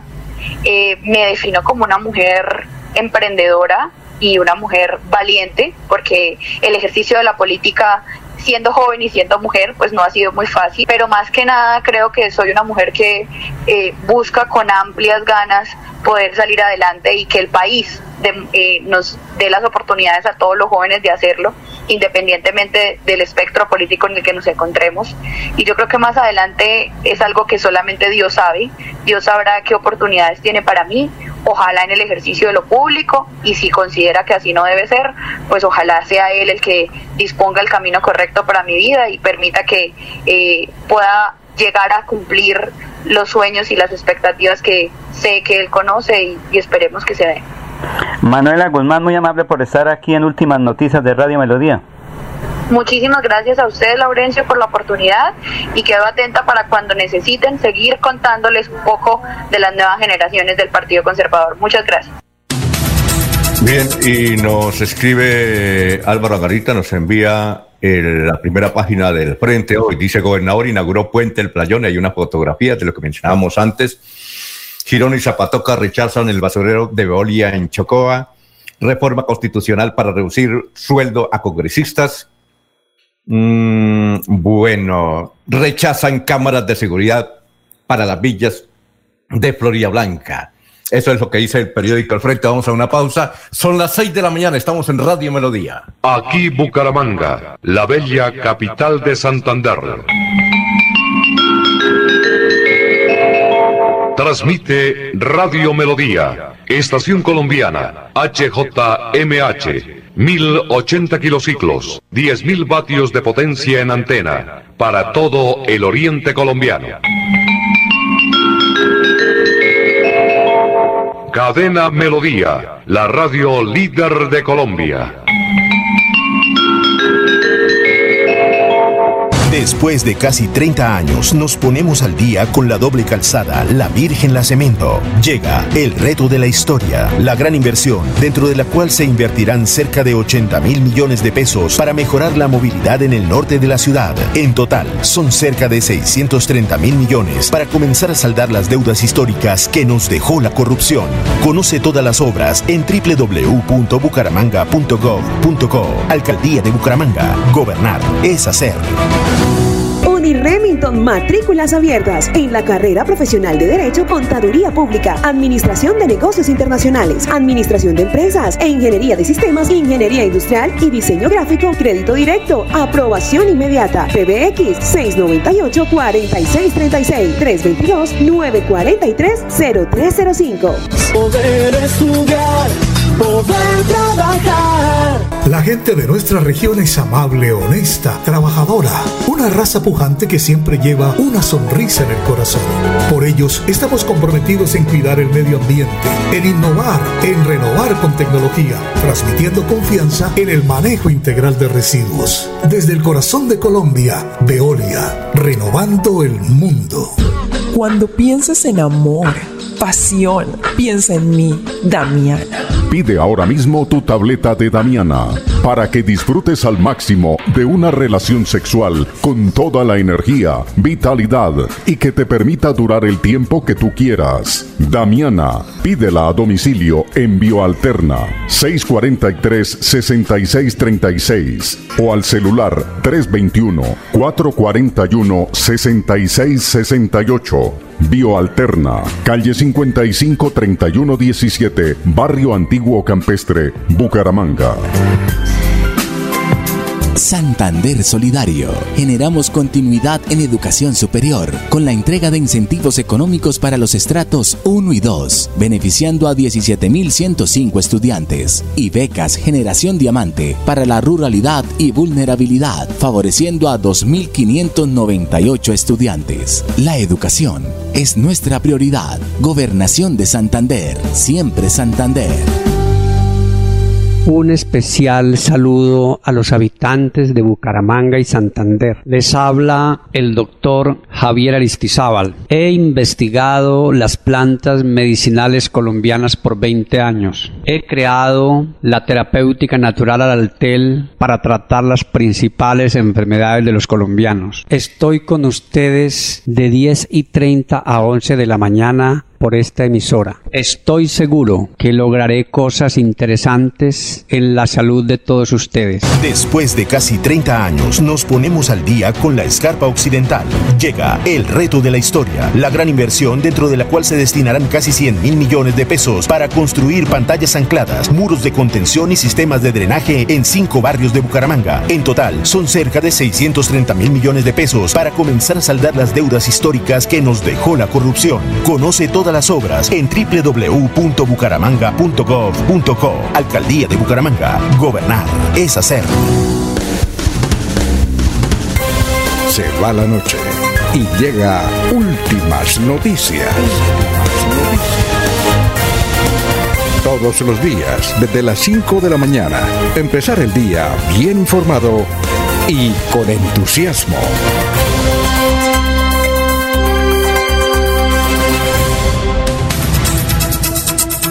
Bueno, eh, noticias políticas tiene o Laurencio, porque yo tengo. ¿De qué tipo política quiere Alfonso? Jorge, Jorge tiene o no? ¿Jorge está? Alfonso. Ah, está tomando tinto. Alfonso, que ya Tiene, asumió el nuevo tiene. concejal de Girón. Ah, sí. Señor Quintero de la Liga. No se irán a ligar allá o cómo irán a hacer las cosas ahora allá en Girón. Jorge tiene noticias políticas. Mm, No, don Alfonso, así de, de interés de primera mano, no, pero, pero por lo que el tema, a ver qué- de qué recuerdo. No, no, no, no, es que mañana viene eh, de ser amigo de Laurencio Ciro Ramírez, el hijo, no el, el que Él es de Moniquira. Moniquira. Sí, Ciro Ramírez, porque viene a sellar un pacto eh, para su candidato a la Cámara por el Centro Democrático. Me dicen que es Raúl Cardoso, pero unos dicen que no es el exalcalde de Piedecuesta, sino otro, un sobrino, creo que se llama Raúl Cardoso, candidato a la Cámara de Representantes. Es una noticia, mañana se va a sellar ese compromiso. Entonces em, se mueve la arena del Centro Democrático en el departamento de Santander. ¿Ustedes sabían algo de eso? Alfonso, es que por el sur de Santander tiene algunos amigos, eh, exalcalde Ciro Ramírez eh, Viejo y Ciro Ramírez Junior, como se le dice allá en la región. Eh, Ellos tienen algunos amigos en el sur del departamento y obviamente por este sector de Bucaramanga. Recuerde que la mayoría de accionistas de empresas importantes de aquí, por ejemplo, con nombres propios, Copetran, Berlinas, eh, Omega, Sí. Trasander son gente de Moniquira, Los Abril y otro, eh, varios sectores viven aquí en Bucaramanga. Bueno, y eh, Jorge, eh, el Alfonso, diputado... no, eh, perdón, antes, antes de, de- de- de continuar, Alfonso, eh, no sé, eh, es, que, es que miro la- las cosas desde, desde este punto de vista. Si la semana anterior tuvimos la visita del senador conservador y el presidente del Senado, Juan David Gómez, ¿sí? Eh, sí, Juan Diego Gómez. Diego, Juan Diego Gómez. Sí. Y mañana tendremos la visita del señor Ciro Ramírez de Boyacá. Sí. ¿sí? Significa que los senadores eh, del país están dándose su vueltica por Santander para ver qué pueden rescatar. Y si dirigentes de la región, como el señor Cardoso eh, y, y, los otros que se reunieron con el señor Gómez, eh, ven como primera opción hacer alianzas con senadores de fuera del territorio santanderiano, significa que los senadores de aquí han descuidado la plaza. Sí. No, es que senadores... Plaza, perdón, senadores del pues, Partido Conservador no hay acá, ni el Centro Democrático. Por eso, por eso, don Alfonso. Pero entonces, quiere decir que la dirigencia aquí, los que están han descuidado la plaza y los dirigentes regionales prefieren formalizar alianzas con senadores de fuera del territorio santanderiano. Y los partidos que no tienen senador, como en el caso del Partido Conservador, pues eh, ven mejor impulsar figuras de fuera del territorio de Santander que buscar uno dentro de los propios. Eh, el diputado eh, Cardoso, ¿cómo es el nombre de él? Hugo Cardoso Rueda. ¿Es Raúl o no? Hugo, no, no, él es Hugo Cardoso Rueda. Es que debe ser un primo de él. ¿O será él, Alfonso? Porque los diputados pueden ser el candidato sí, no, No, no, me dijeron que Raúl Cardoso, pero no me dijeron si Raúl Alfonso o Raúl Eduardo. Es que yo me confundo con ellos pero me dijeron que no era el exalcalde de Piedecuesta. el, el, sobrino, el sobrino. Eh, Raúl Eduardo. Debe ser, ¿no? Sí. ¿No será el que tiene líos eh, con, con qué? ¿Con la investigación de Richard? ¿Quién sabe? El de la EMPA. Ah, sí. Alfonso, es que, Alfonso, es que, mire, venga, le digo, Ciro Ramírez Jr., eh, pues tiene casi que el 50 de Santander. No sé si nació en el Hospital San Bernardo de Barbosa por, en esa época, porque es que Ciro Ramírez, eh, papá, padre, padre me refiero eh, el antiguo, don Ciro Ramírez, que era dueño de una ferretería en Moniquira, él pasaba casi todo el tiempo en Cita y en Barbosa, sobre todo en Cita, porque ellos son de origen conservadora. Ajá y ellos tienen una vinculación con el sur de Santander, por eso me refiero con el abuelo de Ciro, con el papá de Ciro y ahora con Ciro Ramírez, de senador de la República. Ciro Ramírez siempre vino aquí a Santander, el, el, papá del actual senador. Estuvo, hemos dicho, el paso es ahí el, el puente de la libertad, porque en Barbosa vive casi siempre la familia Ramírez. Sí, porque Hugo Cardoso, él votó con Oscar Villamizar. ¿sí? Y si, si los Cardoso van con Ciro, significa que ya no van con Oscar. El actual presidente de la Asamblea, que se llama Noé, eh, Jorge. No, Alexander Medina. ¿Ah? No, Alexander Medina Sosa. Él es de Oscar Villamizar. Él es de Oscar Villamizar. Entonces, no sabemos si es que, a ver, eh, eh, en todo caso, la visita de Ciro Ramírez Joven aquí al departamento de Santander mañana para hablar con los Cardoso, revuelve el cotero del Centro Democrático. ¿Alguna otra noticia de, de política con miras a las elecciones del año entrante? Alfonso, vienen otros hechos muy interesantes en política. Alfonso, es que recuerden que el Senado es nacional. Cualquier dirigente puede venir al departamento a buscar votos. Como aquí los que aspiren al Senado van a buscar votos. Incluso van a Moniquirá a quitarle los sí. de Ciro Ramírez. Mentira, no, ya no, porque cada quien tiene sus amigos y eso es muy respetable. Ahora, entonces mucha gente del me refiero de fuera de Santander viene. Mire, eh, eh, el que vino hace ocho días, vienen otros de otros sectores, si vinieron los aspirantes de la, alianza de la Alianza de la Esperanza, entonces bueno, cada quien viene aquí a buscar porque Santander tiene mucho voto. Otro que tenía boticos aquí en Santander era eh, nuestro amigo que siempre le entrevistamos, que lamentablemente falleció, Eduardo Enríquez Maya. Él tenía sus boticos. Sí, aquí en Santander, básicamente en Florida Blanca, Bucaramanga, Girón, eh, no sabemos qué senador se va a contactar con esos boticos. Yo creo que si, si va eh, Barguil, podría eh, ser él, porque hay algunas actividades que él viene impulsando para Santander. Si no hay candidato en Santander de peso pesado para el Senado, en el Partido Conservador. Bien, eh, Jorge, vamos con otras noticias. Un saludo para la Secretaría de Salud de Piedecuesta. Ya vamos a pasar un audio porque tiene buenas noticias. Pero antes, Jorge, noticias a esta hora.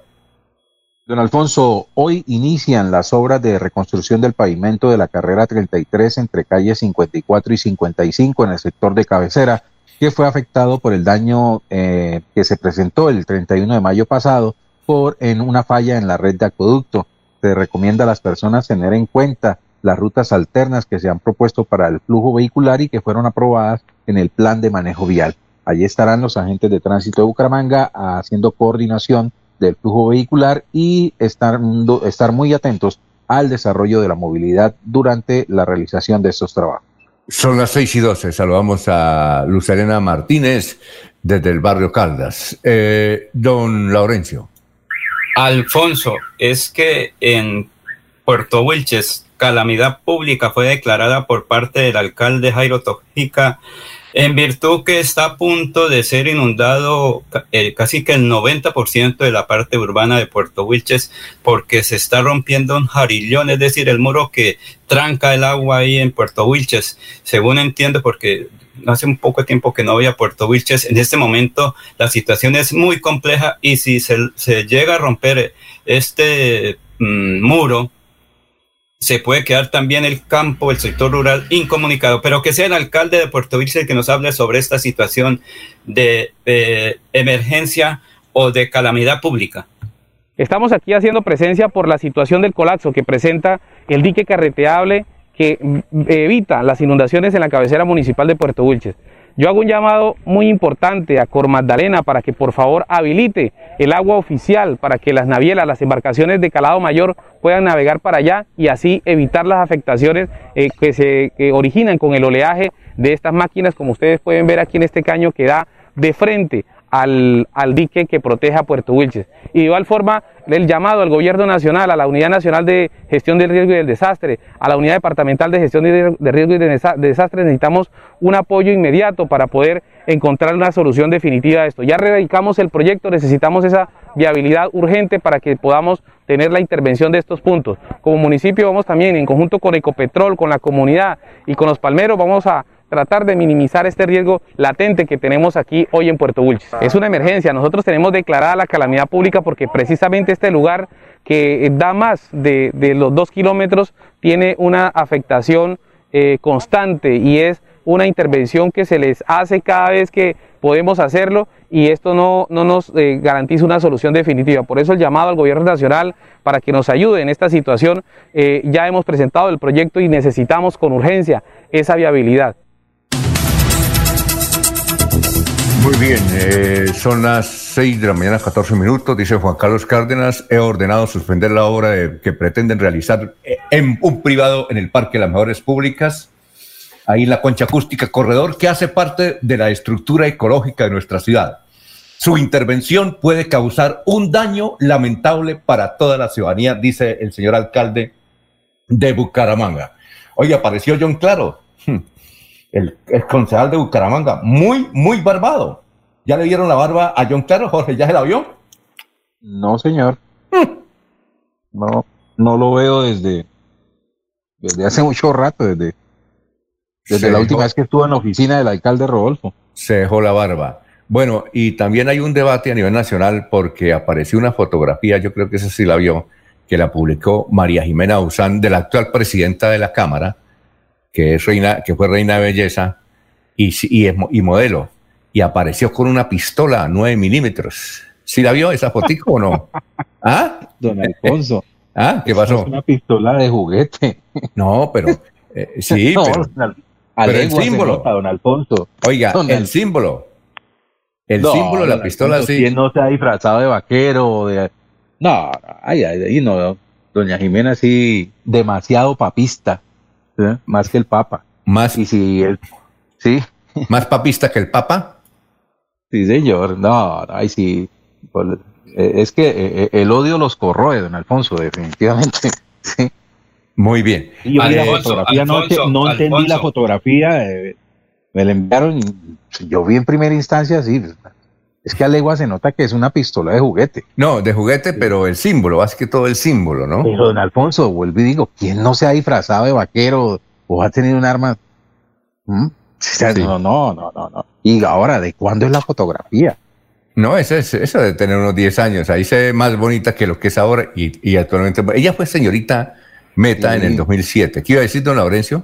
Alfonso, es que cuando la persona es pública, nada que le perdonan. Entonces dio papaya y la foto está, ese es el hecho concreto, independientemente de que, sea. Pero Alfonso, cuando tomaron esa fotografía, cuando tomaron esa fotografía, yo creo que la, la, la, la, la, señorita, no recuerdo el nombre ahora de Jennifer, es que ya Jennifer. Arias no tenía ni idea de que se iba a dedicar a la política. No, no, no, no, y no hay que ser tan ortodoxos.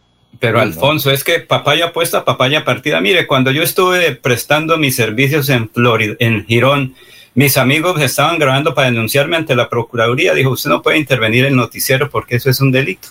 ¿Qué ah. tuvo que hacer? Renunciar a, mejor dicho, no volver al noticiero. Eso es normal, Alfonso, que uno da papaya y papaya puesta, papaya partida. Muy bien. Si yo no estuviese en ese cargo, no le ha pasado nada. Exactamente le pasa ahorita a la señora presidenta de la Cámara. Cualquier cosa le van a sacar, así sea de hace 20 años, así sea de niña, pero le recuerdan todo porque es una figura nacional y que debe dar ejemplo, entre comillas. Entonces, eh, si da papaya, dio papaya y apareció esa foto, eso ahorita no le perdonan a nadie, nadie, ni a usted ni a mí, Alfonso. si a uno da alguna papaya y de una vez, sí, eso sí no le perdonan nada. Y eso que no somos públicos, sino apenas somos informadores. La única jefatura de prensa que ya aceptaría, Laurencio, sería que José, eh, José María Verga fuera alcalde de Barichara. Esa sí la aceptaría, la jefatura de prensa. Es la única que aceptaría yo. Es decir, bueno, no me, no me han ofrecido ninguna además decir, Jorge? Alfonso, a ese paso de andar censurando las acciones de las personas desde que hayan realizado cosas en el pasado antes de su vida pública, van a terminar denunciando a la presidenta de la Cámara porque de niña en algún momento se orinó en alguna piscina. Sí.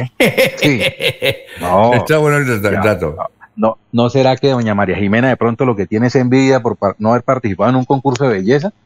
María Jimena, muy bien. Vamos a una pausa eh, y más adelante vamos a colocar el audio de la Secretaria de Salud de Piedecuesta. Son las 6 y 19.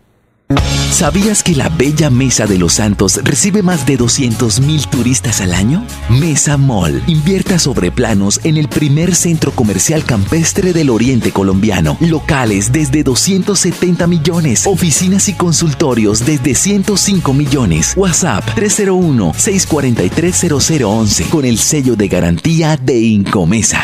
Después de casi 30 años nos ponemos al día con el alumbrado público. Llega el reto de la historia la gran inversión dentro de la cual se destinarán casi 30 mil millones de pesos en proyectos de iluminación, expansión en zona rural y tecnología. En total son cerca de 630 mil millones para comenzar a saldar las deudas históricas que nos dejó la corrupción. Conoce todas las obras en www.bucaramanga.gov.co. Alcaldía de Bucaramanga. Gobernar es hacer. En Santander ya iniciamos el calendario escolar del segundo semestre de 2021. Más de 141 mil estudiantes de preescolar, básica primaria, secundaria y media están listos para regresar a las aulas. Avanzamos por un regreso seguro a la presencialidad. Siempre adelante, siempre Santander. Y Remington, matrículas abiertas en la carrera profesional de Derecho, Contaduría Pública, Administración de Negocios Internacionales, Administración de Empresas, e Ingeniería de Sistemas, Ingeniería Industrial y Diseño Gráfico, Crédito Directo, Aprobación Inmediata, PBX 698-4636, 322-943-0305.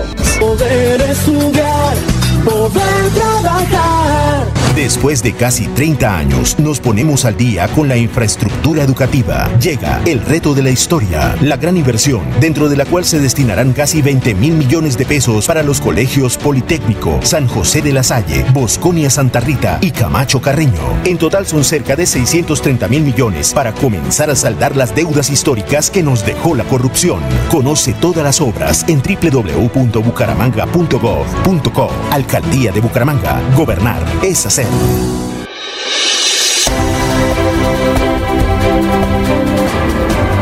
Información y análisis.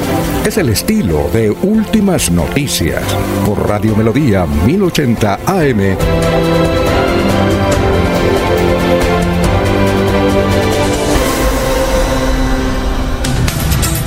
Son las 6 de la mañana, 21 minutos. Eh, a, uno cuando le dicen que alguien murió en esta época, uno siempre piensa que es de coronavirus. Resulta que eh, falleció el médico, eh, nosotros lo mencionamos en el día de ayer, el médico Diego Delgado Nivia, muy joven, dice, era médico general, quirúrgico en, en el Hospital Universitario de Santander. Entonces, eh, lo vi muy joven y llamé al hospital y pregunté, bueno, y a él, ese médico no lo han vacunado. Dijo, no, es que él no él murió, él no murió de COVID, murió fue de un infarto, que es diferente. Entonces uno piensa que toda la gente que muere ahora es por COVID. No, él murió de un infarto. Se llamaba Diego Delgado Nibia. ¿Qué iba a decir? Es cuñado de la excongresista Joana Chávez, es hermano de el esposo. Recuerden que ellos, no sé si son de Barranca Bermeja o de dónde. De Bogotá, creo que son de Bogotá. El hermano es médico, entonces, que el que fue secretario de Salud de Santander, creo, secretario de Desarrollo Social. Desarrollo Social, sí. El esposo de Joana Chávez. ¿Cómo, eh, Jorge? Yo, Manuel Delgado, también es médico. Manuel, el hermano, sí. Este es más joven que Manuel, ¿no? Fue secretario de Salud de Barranca Bermeja. ¿Quién, Diego o Manuel? No, John Manuel. John Manuel. Pero me parece que Diego es más joven que John Manuel, ¿cierto? Sí, sí, sí, se ve muy joven la fotografía del médico Diego Delgado. Pues entonces yo llamé a preguntar que por qué, si era que no lo habían vacunado. Me dijeron, no, es que no, él no murió de COVID, murió fue del corazón. Sí, entonces uno dice, bien. Bueno, uno dice, está sorprendido, ¿no? Sí, a usted no le sucede que eh, Jorge o Laurencio, oiga, murió tal, ay, y uno piensa que una vez es que es de COVID, ¿no es cierto? Alfonso, un caso, pues aquí de un sector vecino, pues allí llegaron las varias personas con una corona. Todo el mundo dijo, hay otro muerto por aquí de COVID. Cuando ya nos enteramos, no, que fue una de las personas que sufrió un accidente de tránsito en estos días sobre la autopista, no sé si por la 27, era un joven que murió en un accidente de tránsito. Pero inicialmente todo el mundo decía COVID, ¿no? Fue un accidente de tránsito que murió esa persona. Ah, bueno, perfecto. Son las 6 de la mañana, 24 minutos. Bueno, ahí tenemos a la Secretaría de Salud de Pie Cuesta, que ella quiere dar una buena noticia aquí a través de Radio Melodía. La Secretaría de Salud de Piedecuesta se permite informar que a partir de este jueves 22 de julio, la población de 12 a 17 años con comorbilidades certificadas podrá vacunarse en los diferentes puntos publicados a través de las redes sociales, con la aplicación de la primera dosis del biológico Pfizer. Invitamos a todos los padres de familia y cuidadores a cumplir con este requerimiento y seguir ayudando con la inmunidad de rebaño que estamos necesitando para superar esta pandemia. Muy bien, noticias a esta hora, José, son las 6 y 24. Así es, don Alfonso. Noticias del municipio de Landazuri, donde se normalizó desde ayer miércoles el servicio de aseo, pero un nuevo daño eléctrico tiene el municipio sin suministro de agua potable. El gerente de la Administración Pública Cooperativa APC, Servian Robert, Fabián Sánchez Ortiz, eh, así lo, lo confirmó a través de un comunicado y explicó que la tormenta del pasado lunes 12 de julio causó un daño eléctrico en la estación de bombeo del acueducto en el sector de los fríos, que lo solucionó la electrificadora de Santander hasta la noche del lunes 19 de julio. Sin embargo, en la madrugada del miércoles volvió a suceder otra interrupción del fluido eléctrico en la vereda La Vizcaína y se espera que la electrificadora, la electrificadora nuevamente lo repare a la mayor brevedad. Son las 6 y 26 saludamos a Yolanda Martínez desde Campo Hermoso. Don Laurencio. Alfonso, mientras que en unas partes llueve hasta hay eh, desastres naturales por la lluvia, en Lebrija falta el agua, se están secando los árboles de aguacate, limón, mandarina y otros cultivos. Por eso han pedido que ojalá llueva estos días están haciendo rogativas, como lo dice don Gustavo Morantes. Precisamente con este campesino de Lebrija vamos a hablar. ¿Qué es la situación y cómo se están afectando por la ausencia de lluvias en Lebrija? Está seco, solo llovinita y nada que llueve recién. Sí, es, ya están secándose los, los árboles porque no, siempre necesitan el agua para, para los frutos. Los mandarinos y el cacao también están necesitando agua. Sí, es que como ahí en la vereda no tenemos acueductos, necesitamos como un acueducto para, para tener, sí, municipal y, si se puede departamental, pues también sí, sería bueno. ¿Han mejorado las vías ahora que no está lloviendo? Pues como están acabadas, pues están los huecos lo mismo. ¿Los precios de los productos cómo están en estos días ya de julio? Pero ahorita la piña todavía está barata, el cítrico, el limón y eso todavía barato. Sí, siempre hay. Siempre hay cosecha. ¿Y no hay posibilidades de sacarlo ahí para el aeropuerto, al exterior? No, queda como difícil, sí, tiene uno a, a, a quién llevar y entregar o vender donde no hay donde. Señor Morante, ¿usted vive cerca del aeropuerto? Sí, es más abajito el aeropuerto. Bueno, ¿y ya montó en avión? No, no, nunca he montado en avión. ¿Apenas los ve pasar? Sí, apenas pasan por encima de la casa. ¿Lo han asustado? no, ya acostumbrado de siempre vivir ahí, ¿no? ¿Cuánto tiempo hay? Más de 50 años. Ocho, ¿usted llegó con el aeropuerto ahí? Estábamos antes, antes del aeropuerto. ¿A dónde le gustaría viajar en, en avión? ¿Qué le gustaría conocer? Pues como no, no he conocido así ninguna parte, pues a cualquier lado sería ir a conocer o a la costa, así, para, para ir al mar. ¿No ha ido al mar? No. ¿Ha tenido dificultades económicas o no va a querer? También dificultades económicas, sí. ¿O por estar dedicado a la actividad agrícola? También, sí, por estar ahí con el cultivo, entonces no puede ir. Pero ya fue, por ejemplo, a Panachi. No, tampoco he ido. A Panachi tampoco he ido. ¿Le gustaría ir? Sí, a conocer, que dice que es muy bonito. Porque es que ahora la gobernación también tiene un proyecto social de que llevar personas a Panachi, les pagan todo. ¿qué? Pues iría. Fuera así, pues iría con mucho gusto. Entonces, ¿cuál sería el llamado? Ah, sí, en la vereda del, del Santero de Lebrija, para un viajecito para allá a Panachi, ir a conocer el gobernador y la Secretaría de Cultura. Sí, siempre trabajando y, y, y no queda tiempo para ir a paseos así, entonces sería bueno un paseíto. Ah, bueno, muy amable, señor. Un descansito, un paseo. Que sería muy merecido. Sí, sí, sí, señor. Muy amable por estar aquí en Radio Melodía. Bueno, la orden. Muy bien, son las 6 y 29. Eh, María del Rosario Guerra fue mm, elegida presidente de la Comisión Tercera del Senado. A propósito, ¿ustedes saben, los santanderianos, si tuvieron alguna elección o designación de una comisión tanto de la Cámara como del Senado? A ver, Laurencio o Jorge. No, señor, no conozco porque no he estado muy pendiente porque allá en Lebrija no tenía buena señal del satélite 10. Oh, Jorge. Sí, don Alfonso, perdón. Eh, ¿Usted sabe si a alguien eh, eligieron presidente de, la, de alguna comisión de la Cámara o el Senado? ¿Usted tiene algún dato de eso, Jorge? ¿Algún santanderiano? ¿Algún sí, algo, eh, sí, algún santanderiano. No, no, no, no, no, no, no tengo ese dato. Ya, ya los eligieron, ¿no? Sí, claro, se eligen casi que inmediatamente, se nombran las comisiones y de inmediato se, lo, se eligen las directivas. Sí, ah, bueno, porque Miguel Ángel Pinto era presidente de la comisión primera del Senado, que es la que maneja, es una de las más importantes y todo lo que tiene que ver con la constitución, ¿no?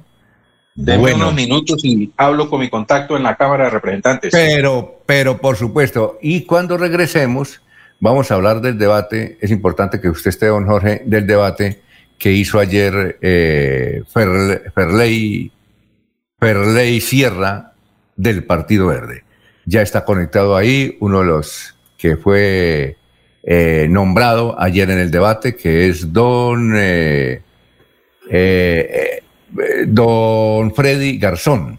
Más adelante, Freddy, vamos a ir a unos mensajes. También está David Camargo Alfonso ahí, sí. listo para otro informe. Y también tenemos a don, ¿a qué? a don Marcos Perales, que nos envió un audio. Marcos Perales Jr. Son las 6 y 30. Vamos a una pausa.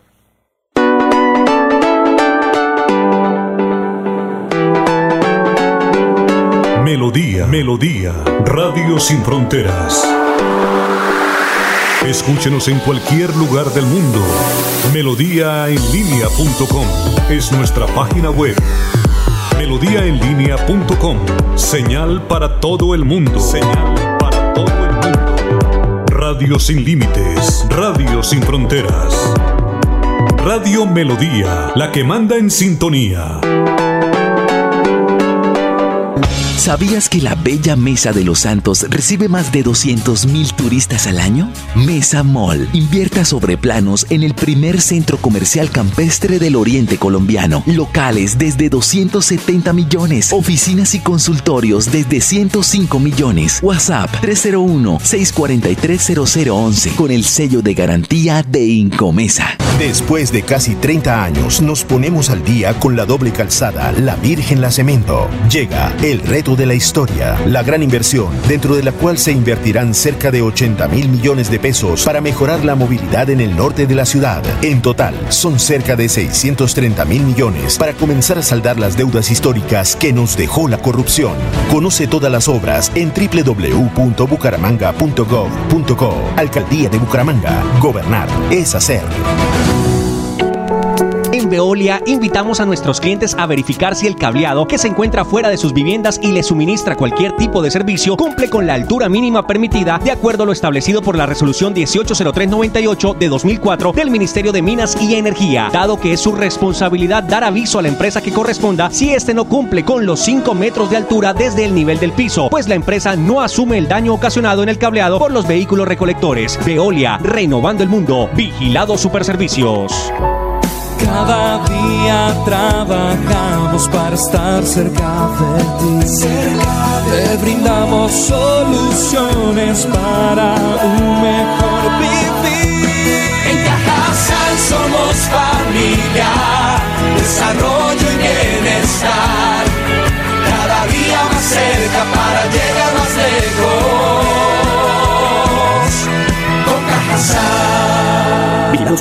Santander Solidario. Generamos continuidad en educación superior con la entrega de incentivos económicos para los estratos 1 y 2, beneficiando a 17.105 estudiantes, y becas Generación Diamante para la ruralidad y vulnerabilidad, favoreciendo a 2.598 estudiantes. La educación es nuestra prioridad. Gobernación de Santander. Siempre Santander.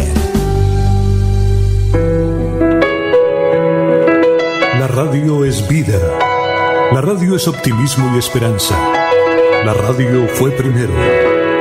La radio fue ayer, es hoy y será mañana. La radio, tu compañía de siempre. Somos la radio, somos la radio. Y hoy como siempre, entramos en tu casa porque somos parte de tu familia en esta lucha por la vida. Con Radio Melodía y últimas noticias, quédate en casa. Muy bien, 6 y 34. Ayer hubo un debate en la asamblea de Ferrey Sierra sobre el plan de medios. Eh, eh, unas consideraciones antes de ir con el audio de Marcos Perales y el video de Marcos Perales Jr., que fue mencionado ahí. Eh, Ferley le hacía un debate al plan de medios del departamento de Santander y lo presentó como algo de una corrupción inconmensurable. Resulta que entiendo que el plan de medios que se está manejando en Santander vale cinco mil y pico de millones de pesos. Todos los departamentos utilizan plan de medios. Creo que Santander es el departamento que menos tiene plata para el plan de medios. Yo le cito el caso de Caldas, le, cito el caso del Valle. Mire, nomás ayer en Bogotá, Claudia, digo, el mes pasado, Claudia López, la alcaldesa de Bogotá, eh, en su plan de medios utilizó, claro que Bogotá es, tiene 8 millones y Santander 2 millones, pero no, eh, este plan de medios es por un año. Claudia López en un solo mes utilizó 12.500 millones de pesos para el plan de medios, en un solo mes. El Ministerio de las TIC para el plan de medios, solamente en el canal Señal Colombia, ha utilizado, eh, utilizó el año pasado 360 mil millones de pesos. ¿Ya? Y eh, yo creo que Ferley, está bien que haga debates, eh, interesante, pero a él le faltó el asesor de un periodista, ojalá enemigo de la gobernación, para que eh, esté a tono con, hubiese estado a tono con él, porque hizo muchas imprecisiones. Por ejemplo, se le dio madera a Marcos Perales Jr., pero confundió a Marcos Perales Jr. con el papá. El papá es el que tiene una programadora muy buena de radio y televisión, que es Marcos Perales, eh, Marcos Perales Mendoza. Y el hijo es Marcos Perales eh, Forero Jr. Ese no tiene programadora, ese tiene un portal, pero eh, la publicidad se la dieron fue al papá. Y entonces mm, salió a, a mencionar fue a Marcos Perales Jr. Ahí se equivocó Don Ferley. También le faltó a un gremio de periodistas haber enviado allá a un periodista para que explicara qué es el plan de medios, porque como lo presentó Ferley, fue el grado importante de corrupción. eh, que, o grave, o que se están tirando la plata, que en vez de darle a un puente a unos niños que están a morir de hambre plata, se lo van al plan del medio. No, no es así. Faltó un periodista de... Aquí hay tantos gremios, pero a veces los gremios no hacen nada, solamente es estarse en un escritorio y, no hacen nada. Pero un gremio periodista faltó... Pero no fueron invitados, Alfonso. No, no, no, no, miren, es que no hay necesidad que fueran invitados, hay que ir. Eh, uno como periodista debe ir y como gremio periodístico debió solicitarle a la Asamblea, hombre, ¿por qué no nos permite un periodista para que explique qué es el plan de medios?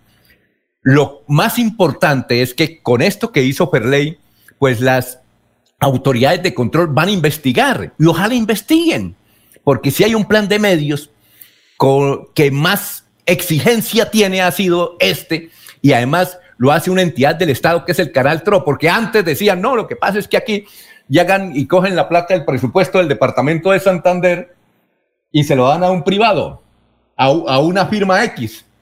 Y esa firma X es la que se queda con la plata y le da poquito a los periodistas. No, en esta oportunidad, hace como unos cinco años, están utilizando una entidad del Estado, que es el canal TRO. Inclusive el canal TRO mm, mm, estableció esta modalidad que se está aplicando en otros departamentos, que sea operativo el canal TRO para manejar el plan de medios. Pero, pero lo importante es, y tendremos que eh, invitar en un día de estos a Ferley y, y hacerle esas consideraciones. Entonces, por no llevar un, periodista asesor para que le indicara, no, esto no es así. El papá al que le dieron la publicidad no fue a Marcos Perales Jr., sino al papá, que es diferente, es diferente.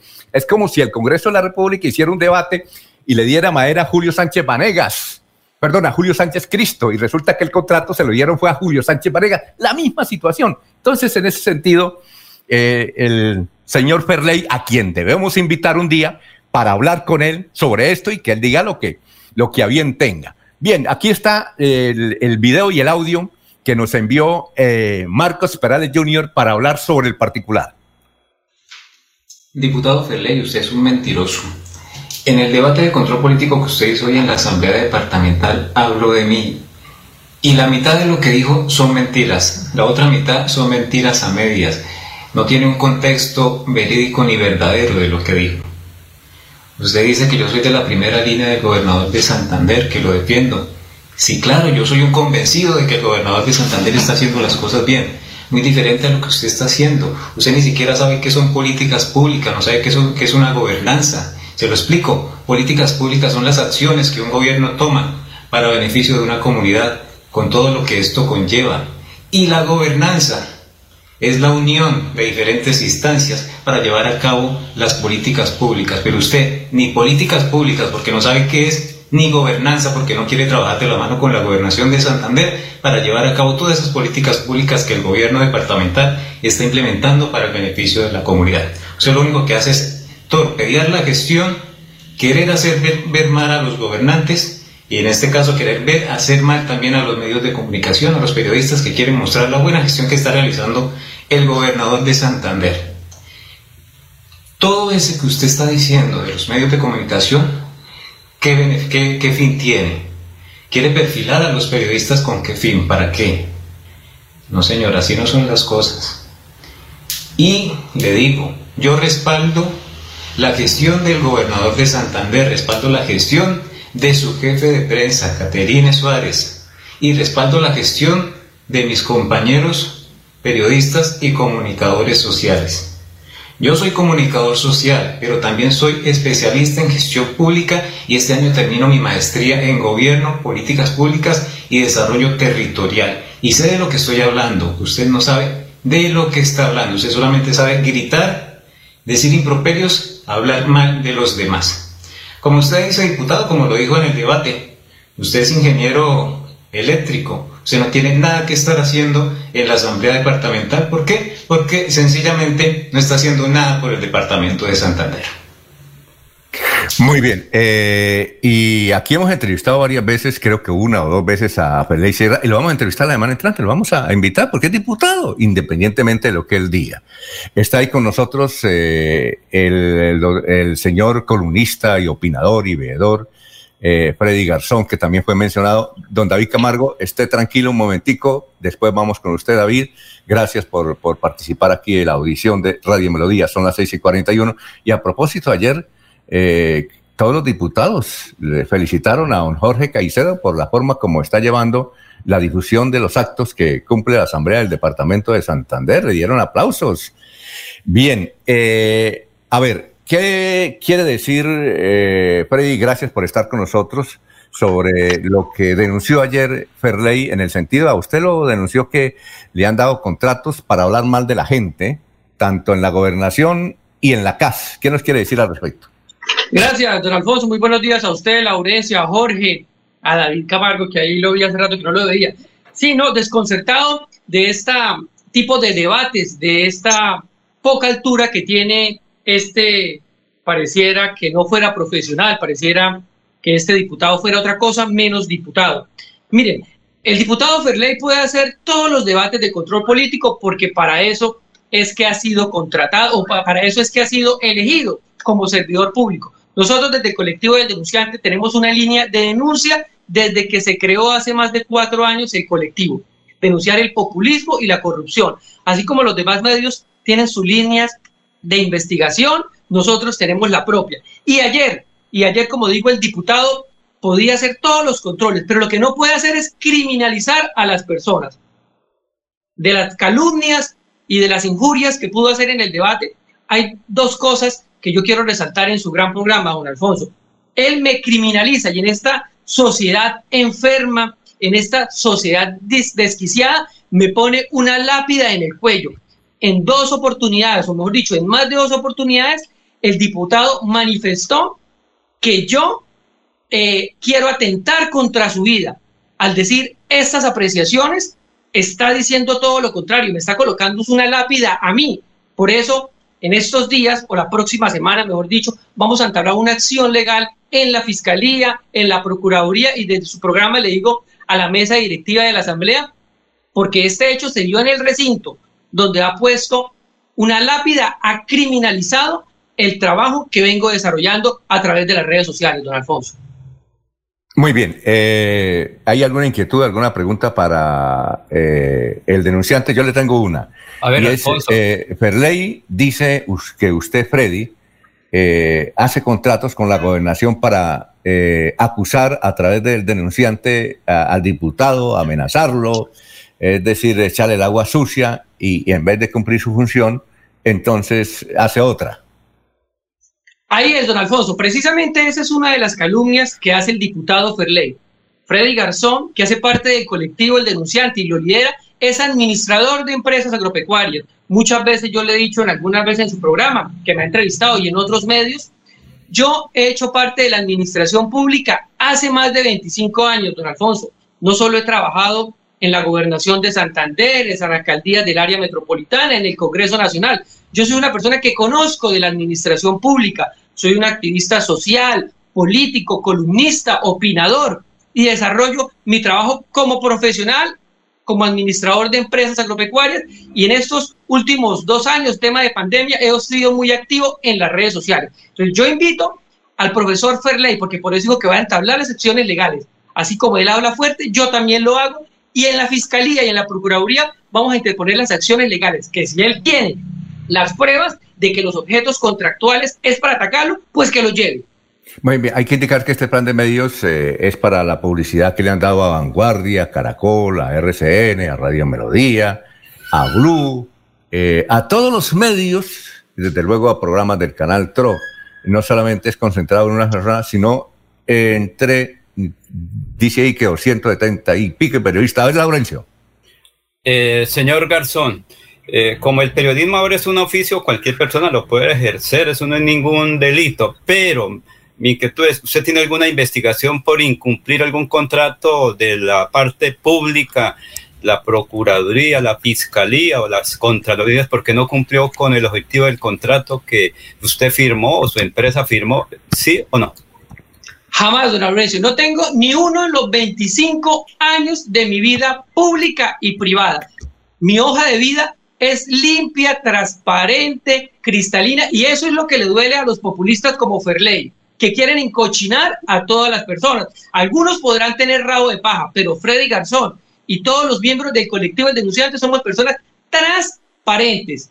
Y por eso lo vamos a entablar las acciones legales, vamos a ir a la fiscalía, vamos a ir a la procuraduría, porque no vamos a permitir que él mancille los nombres, pero, pero sobre todo, don Laurencio, ponerlos en la picota pública, criminalizarlos, ya lo dije anteriormente, esto en esta sociedad enferma de las redes sociales, de lo mediático, cualquier apreciación de esta persona puede incurrir en algún daño. Por eso yo aprovecho este programa y como lo digo en la columna de opinión que escribí el día de hoy, que se la voy a llegar a sus redes sociales, hago público y responsabilizo al diputado de Santander por el Partido Verde, Luis Ferley Sierra Jaimes, por lo que pueda pasar con mi vida, la de mi familia o algún integrante del colectivo El Denunciante. Bueno, eh, no tenemos mucho tiempo. Gracias, eh, Freddy, por haber estado aquí en Radio Melodía, muy gentil.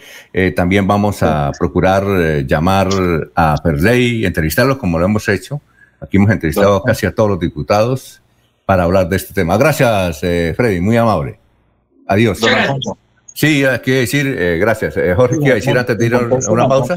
Sí. En el contexto, don Alfonso, con, con, con lo que han dicho los colegas comunicadores, eh, pues eh, recordar que el debate que fue citado por, por el diputado Ferley Sierra el día de ayer era para eh, mm, revisar ciertas falencias que se han dado en el manejo del plan de medios de la gobernación de Santander, que en el año 2020 fue de 2.750 millones de pesos y esta, para esta vigencia de 2021 es de 5.843 millones. Un convenio firmado entre la gobernación del departamento y el canal TRO para precisamente, eh, como usted lo ha dicho, eh, hacer la estrategia comunicacional del gobierno departamental en los diferentes medios de comunicación. Un dato importante, don Alfonso, que se conoció ayer durante la exposición de, eh, de, de, parte de la gerente del canal TRO, la doctora Amanda Jaimes, con respecto al cubrimiento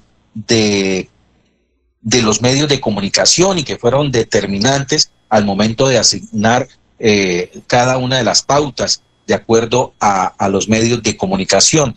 Por ejemplo, en el caso de la televisión, eh, la gerente dijo que en, en, Santander cerca de 3 millones de ciudadanos tenían acceso a la comunicación y se habían enterado de las, de las acciones del gobierno departamental a través de ella. En el caso de la prensa escrita, eh, dice que eh, esta llegó a 1.600.000 eh, personas como público objetivo y en el caso de la radio solamente le asignaron 260.000 personas. Una cifra que me llamó bastante la atención dentro de las cifras dentro de los datos que entregó la gerente del canal. Y lo mejor que le puede suceder a este debate es que las CIAS, Fiscalía, Contraloría, Procuraduría, hagan investigación. Es lo mejor. Seguro que es lo mejor.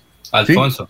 Es que ese es mero populismo del señor diputado, lucirse ahí frente a los medios, pero mire, eso cada quien da de lo que tiene y no sé qué vayan a hacer los comunicadores que de alguna manera están recibiendo algún beneficio de la gobernación de Santander. ¿Será que otros contratos por ahí que están los revisan o no? Porque si no cumplen, entonces estaría también en corrupción. Lo que ocurre es que hay mucho contrato y eso la gente mira es la viga de los otros y no eh, la paja que tiene cada quien, Alfonso. No Pero reiteramos, eh, tenemos que. Alfonso, eh, ¿alguna, investigación? ¿Alguna investigación por esos contratos? Yo creo que no tiene ninguna investigación. No, no, no, no, pero legal, Alfonso, legal. es que si, si yo recibí, Alfonso, permítame, si yo recibí un contrato, cumplí o no cumplí, a eso me refiero, porque es que es individual la contratación. Entonces, si hay algunas denuncias que alguien recibió un contrato y se comió la plata y no trabajó, eso es otra cosa. Sí, señor. Sí, señor. Bueno, eh, vamos para su invitado, pero lo más importante es que las CIAs investiguen. Son las 6 y 51. ¿Sabías que la bella Mesa de los Santos recibe más de 200 mil turistas al año? Mesa Mall invierta sobre planos en el primer centro comercial campestre del oriente colombiano. Locales desde 270 millones. Oficinas y consultorios desde 105 millones. WhatsApp 301-643-0011 con el sello de garantía de Incomesa. Después de casi 30 años nos ponemos al día con la escarpa occidental. Llega el reto de la historia, la gran inversión inversión dentro de la cual se destinarán casi 100 mil millones de pesos para construir pantallas ancladas, muros de contención y sistemas de drenaje en cinco barrios de Bucaramanga. En total, son cerca de 630 mil millones de pesos para comenzar a saldar las deudas históricas que nos dejó la corrupción. Conoce todas las obras en www.bucaramanga.gov.co. Alcaldía de Bucaramanga. Gobernar es hacer. Tu casa ahora es el lugar ideal y Cofuturo te ofrece la oportunidad de renovar los electrodomésticos y víveres fundamentales para toda la familia. Televisores, neveras, lavadoras y muchísimas alternativas para dotar tu hogar están en la calle 48, número 3333. También encontrarás motocicletas, bicicletas, computadores y celulares. Atención inmediata 322-307-0371. Cofuturo, construimos sueños de progreso. Uniremington, matrículas abiertas en la carrera profesional de Derecho, Contaduría Pública, Administración de Negocios Internacionales, Administración de Empresas e Ingeniería de Sistemas, Ingeniería Industrial y Diseño Gráfico, Crédito Directo, Aprobación Inmediata, PBX 698-4636, 322-943-0305. Poder estudiar, poder trabajar. En Santander ya iniciamos el calendario escolar del segundo semestre de 2021. Más de 141 mil estudiantes de preescolar, básica primaria, secundaria y media están listos para regresar a las aulas. Avanzamos por un regreso seguro a la presencialidad. Siempre adelante, siempre Santander. Después de casi 30 años, nos ponemos al día con el alumbrado público. Llega el reto de la historia, la gran inversión dentro de la cual se destinarán casi 30 mil millones de pesos en proyectos de iluminación, expansión en zona rural y tecnología. En total son cerca de 630 mil millones para comenzar a saldar las deudas históricas que nos dejó la corrupción. Conoce todas las obras en www.bucaramanga.gov.co. Alcaldía de Bucaramanga. Gobernar es hacer. Muy bien, eh, Laurencio, ah, vamos a ver los oyentes, eh, Juliana Ortiz, eh, qué buena información que nos han suministrado. Labores campestres, según ese video, el hecho de ser ingeniero o tener otra protección no puede ser diputado. Abelardo Durán Leiva, buen día.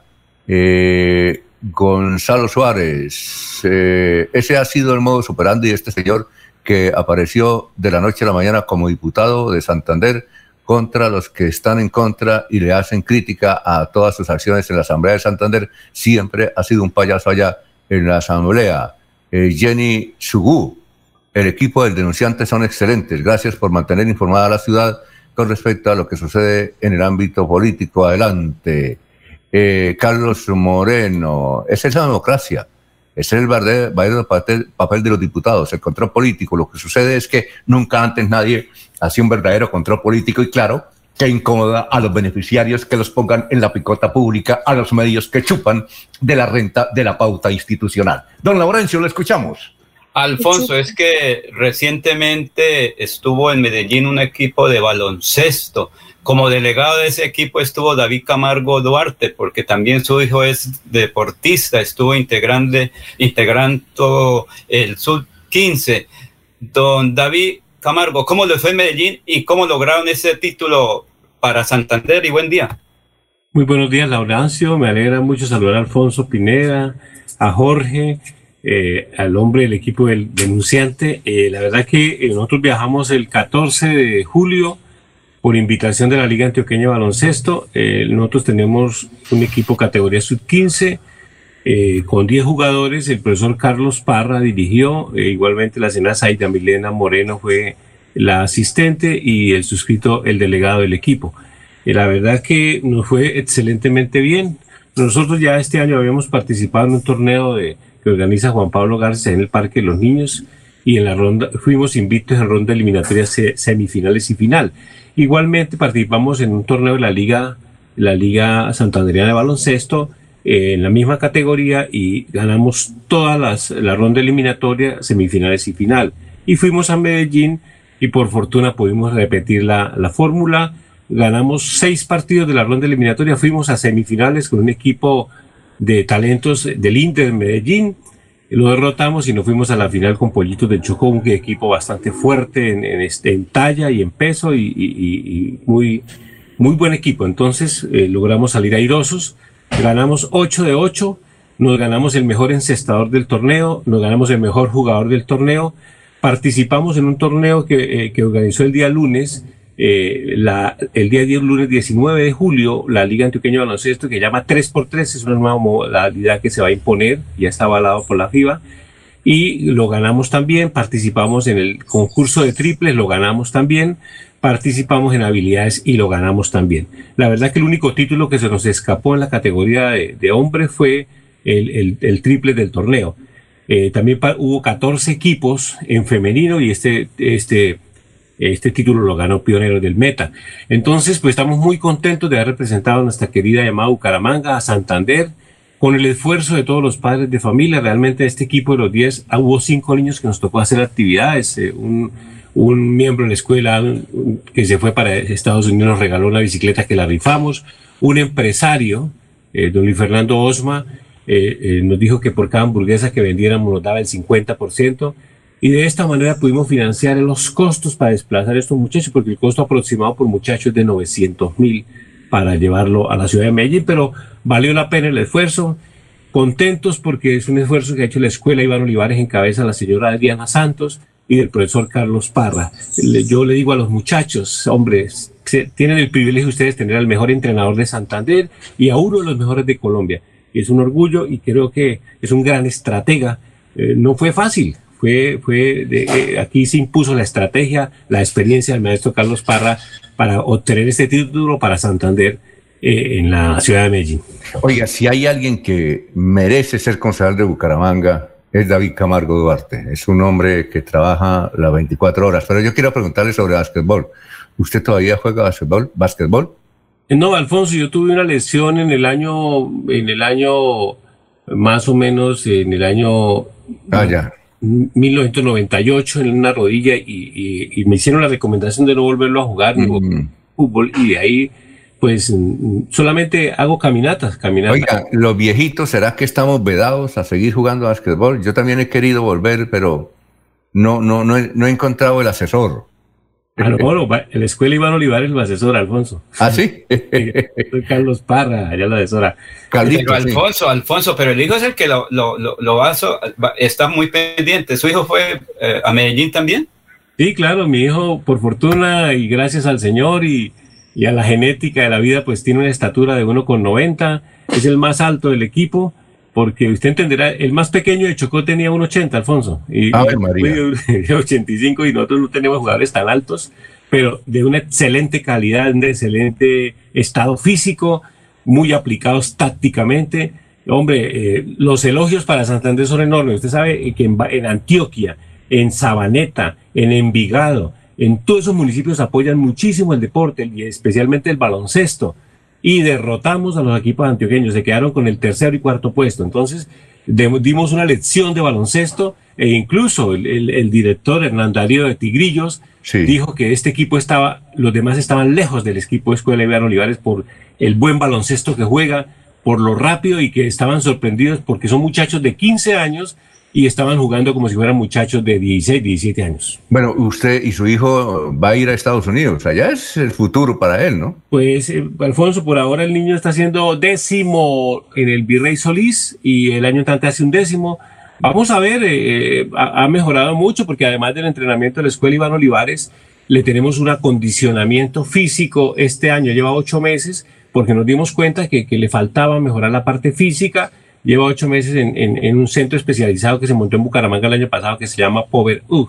Y eh, entonces allí trabaja la condición físico. Y en el caso de él, eh, hemos logrado, eh, el profe Parra pues valoró y se dio cuenta que había sido importante este proceso porque se necesita, además de ser un buen basquetbolista, ser un buen atleta. Bueno, o sea, David, ¿qué está, David, estaba usted invirtiendo en su hijo en, en vez de la política, en su hijo que sería el futuro. No, yo quiero mucho la política y Alfonso lo acabó de decir, usted sabe que la lleva uno en la sangre y, es especialmente ese espíritu solidario por, por trabajar por el bien general. Pues ahora estamos allí porque mi hijo está allí en la escuela Iván Olivares y, y de todas maneras hemos estado acompañando a este equipo, he sido delegado en varias oportunidades, acompañando al profesor Carlos Parra y, y, y a todos los del grupo de papás. La verdad que un gran esfuerzo eh, logramos poner en alto el nombre de Santander y Bucaramanga, Alfonso. Bueno, y gracias por estar con nosotros. No abandone la política, siga, porque gente como usted es la que necesita eh, la política. Ojalá regrese usted al Consejo de Bucaramanga. Alfonso, muchas gracias. Pues no sabemos, de pronto, pues mi Dios sabe lo correcto y perfecto para cada uno. Y si en algún momento esa puerta se abriera nuevamente, no vamos a decir que no, Alfonso, lo haríamos con mucho gusto para trabajar por el interés general. Siempre tenemos clara la lectura de interpretar el contexto general para buscar las mejores soluciones a los ciudadanos. David, gracias por estar con nosotros. Éxitos a su hijo, a su familia. Muy amable. Y Alfonso, a usted, a mi gran amigo Laurencio, y créanme que los aprecio mucho, les guardo mucha gratitud y, muy amables por invitarnos y dar a conocer esta gran noticia para Santander, Bucaramanga y Santander. Bueno, son las 7 de la mañana, dos minutos. Vamos a una pausa y regresamos. Aquí Bucaramanga, la bella capital de Santander. Transmite Radio Melodía, Estación Colombiana, HJMH. 1080 kilociclos, 10.000 vatios de potencia en antena, para todo el oriente colombiano. Cadena Melodía, la radio líder de Colombia. ¿Sabías que la bella Mesa de los Santos recibe más de 200.000 turistas al año? Mesa Mall invierta sobre planos en el primer centro comercial campestre del oriente colombiano. Locales desde 270 millones. Oficinas y consultorios desde 105 millones. WhatsApp 301-643-0011 con el sello de garantía de Incomesa. Santander Solidario. Generamos continuidad en educación superior con la entrega de incentivos económicos para los estratos 1 y 2, beneficiando a 17.105 estudiantes, y becas Generación Diamante para la ruralidad y vulnerabilidad, favoreciendo a 2.598 estudiantes. La educación es nuestra prioridad. Gobernación de Santander, siempre Santander. Los invitamos a sintonizar el programa Curación Natural de la Unidad Médica Biológica del Dr. Ricardo González, de lunes a viernes en los horarios 7 y 30 y 9 y 30 de la mañana y los sábados 7 y 30 y 12 del mediodía. Aquí encontrará la orientación profesional para todo tipo de enfermedades, tratamientos con medicamentos naturales. Llame y agende su cita médica al 313-392-2623. 313-392-2623. La gente de nuestra región es amable, honesta, trabajadora, una raza pujante que siempre lleva una sonrisa en el corazón.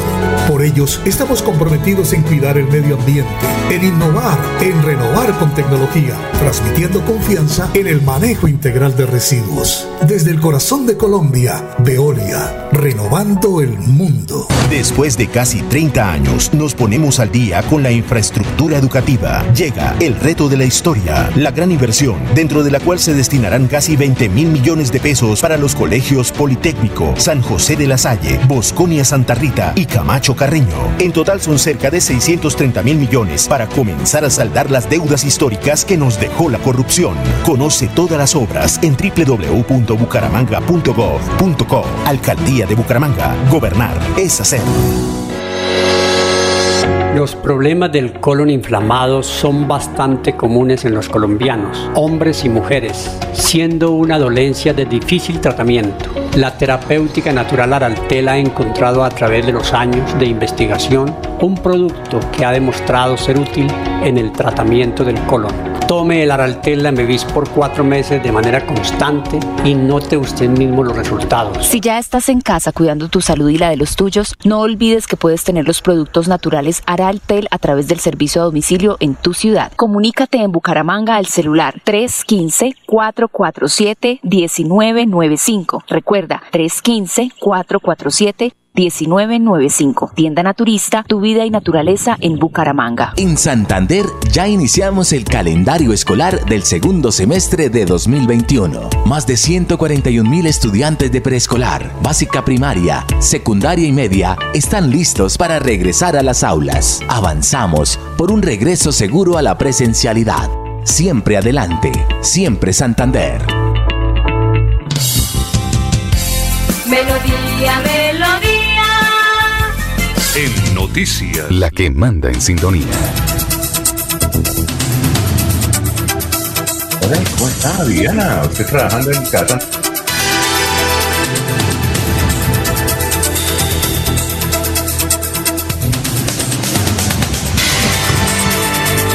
A ver, Laurencio, eh, perdón, Jorge, vamos con noticias. Don Alfonso, le tengo el listado ¿Aló? de las ¿Aló? comisiones de la ¿Qué más, Viviana? Usted pierde y, y- y no Hola, me, Alfonso. y me había abandonado. Alfonso, tiene, Alfonso, tiene el micrófono abierto. Don Alfonso. Ya, ya, listo, listo. Muy bien, don Alfonso, le tengo el listado de las diferentes comisiones de la Cámara de Representantes, eh, en la cual, pues, eh, durante los próximos días se estarán reuniendo para designar las directivas en cada una de ellas. Eh, corresponden, Alfonso, que será solo hasta entre los próximos días que se conozcan quiénes serán los elegidos de cada una de las mesas directivas de estas comisiones, de acuerdo a los arreglos políticos que eh, se han anunciado por parte de los integrantes de la Cámara de Representantes. Por ejemplo, en la comisión primera, que es la de asuntos constitucionales, se espera que el presidente sea Julio César Triana del Partido Cambio Radical y la vicepresidencia para Margarita Restrepo del, del Centro Democrático. En la comisión segunda de temas de defensa y relaciones internacionales, se espera que el norte santanderiano Carlos Chacón del Partido Liberal sea el presidente y como vicepresidente quedaría Germán Blanco del Partido Conservador. La comisión tercera, eh, de acuerdo a, los arreglos que han hecho entre partidos, eh, correspondería la presidencia para Wilmer Carrillo del Partido de la U y la vicepresidencia para el Partido Conservador, que aún no define un nombre en, este, en, esta, en, esta, en esta designación. Eh, la comisión cuarta de presupuesto sería presidida por Jenica Acosta del Partido Centro Democrático y la vicepresidencia sería para Cambio Radical. La Comisión Quinta de Asuntos eh, para temas de agro, medio ambiente y minas correspondería en su presidencia para Nicolás Echeverry del Partido Conservador y la vicepresidencia para Flora Perdomo del Partido Liberal. La Comisión Sexta de Asuntos de Comunicaciones, Servicios Públicos y Educación, el presidente sería Rodrigo Rojas del Partido Liberal, mientras que la vicepresidencia sería para el Partido de la U. Y la Comisión Séptima, que maneja los temas laborales, quedaría bajo el mando de Jairo Cristo del Partido Cambio Radical y la vicepresidencia sería para Carlos Acosta del Partido Colombia Justas y Libres.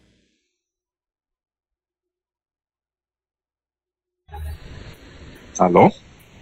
Alfonso estaba un poquito ocupado. Creo que vamos, eh, porque hay algunas dificultades, es en el municipio de San Vicente de Chucurí, donde los campesinos dicen que por la lluvia se están perdiendo los cultivos. Precisamente un campesino de ese sector dice que hay dificultades para llegar a Bucaramanga.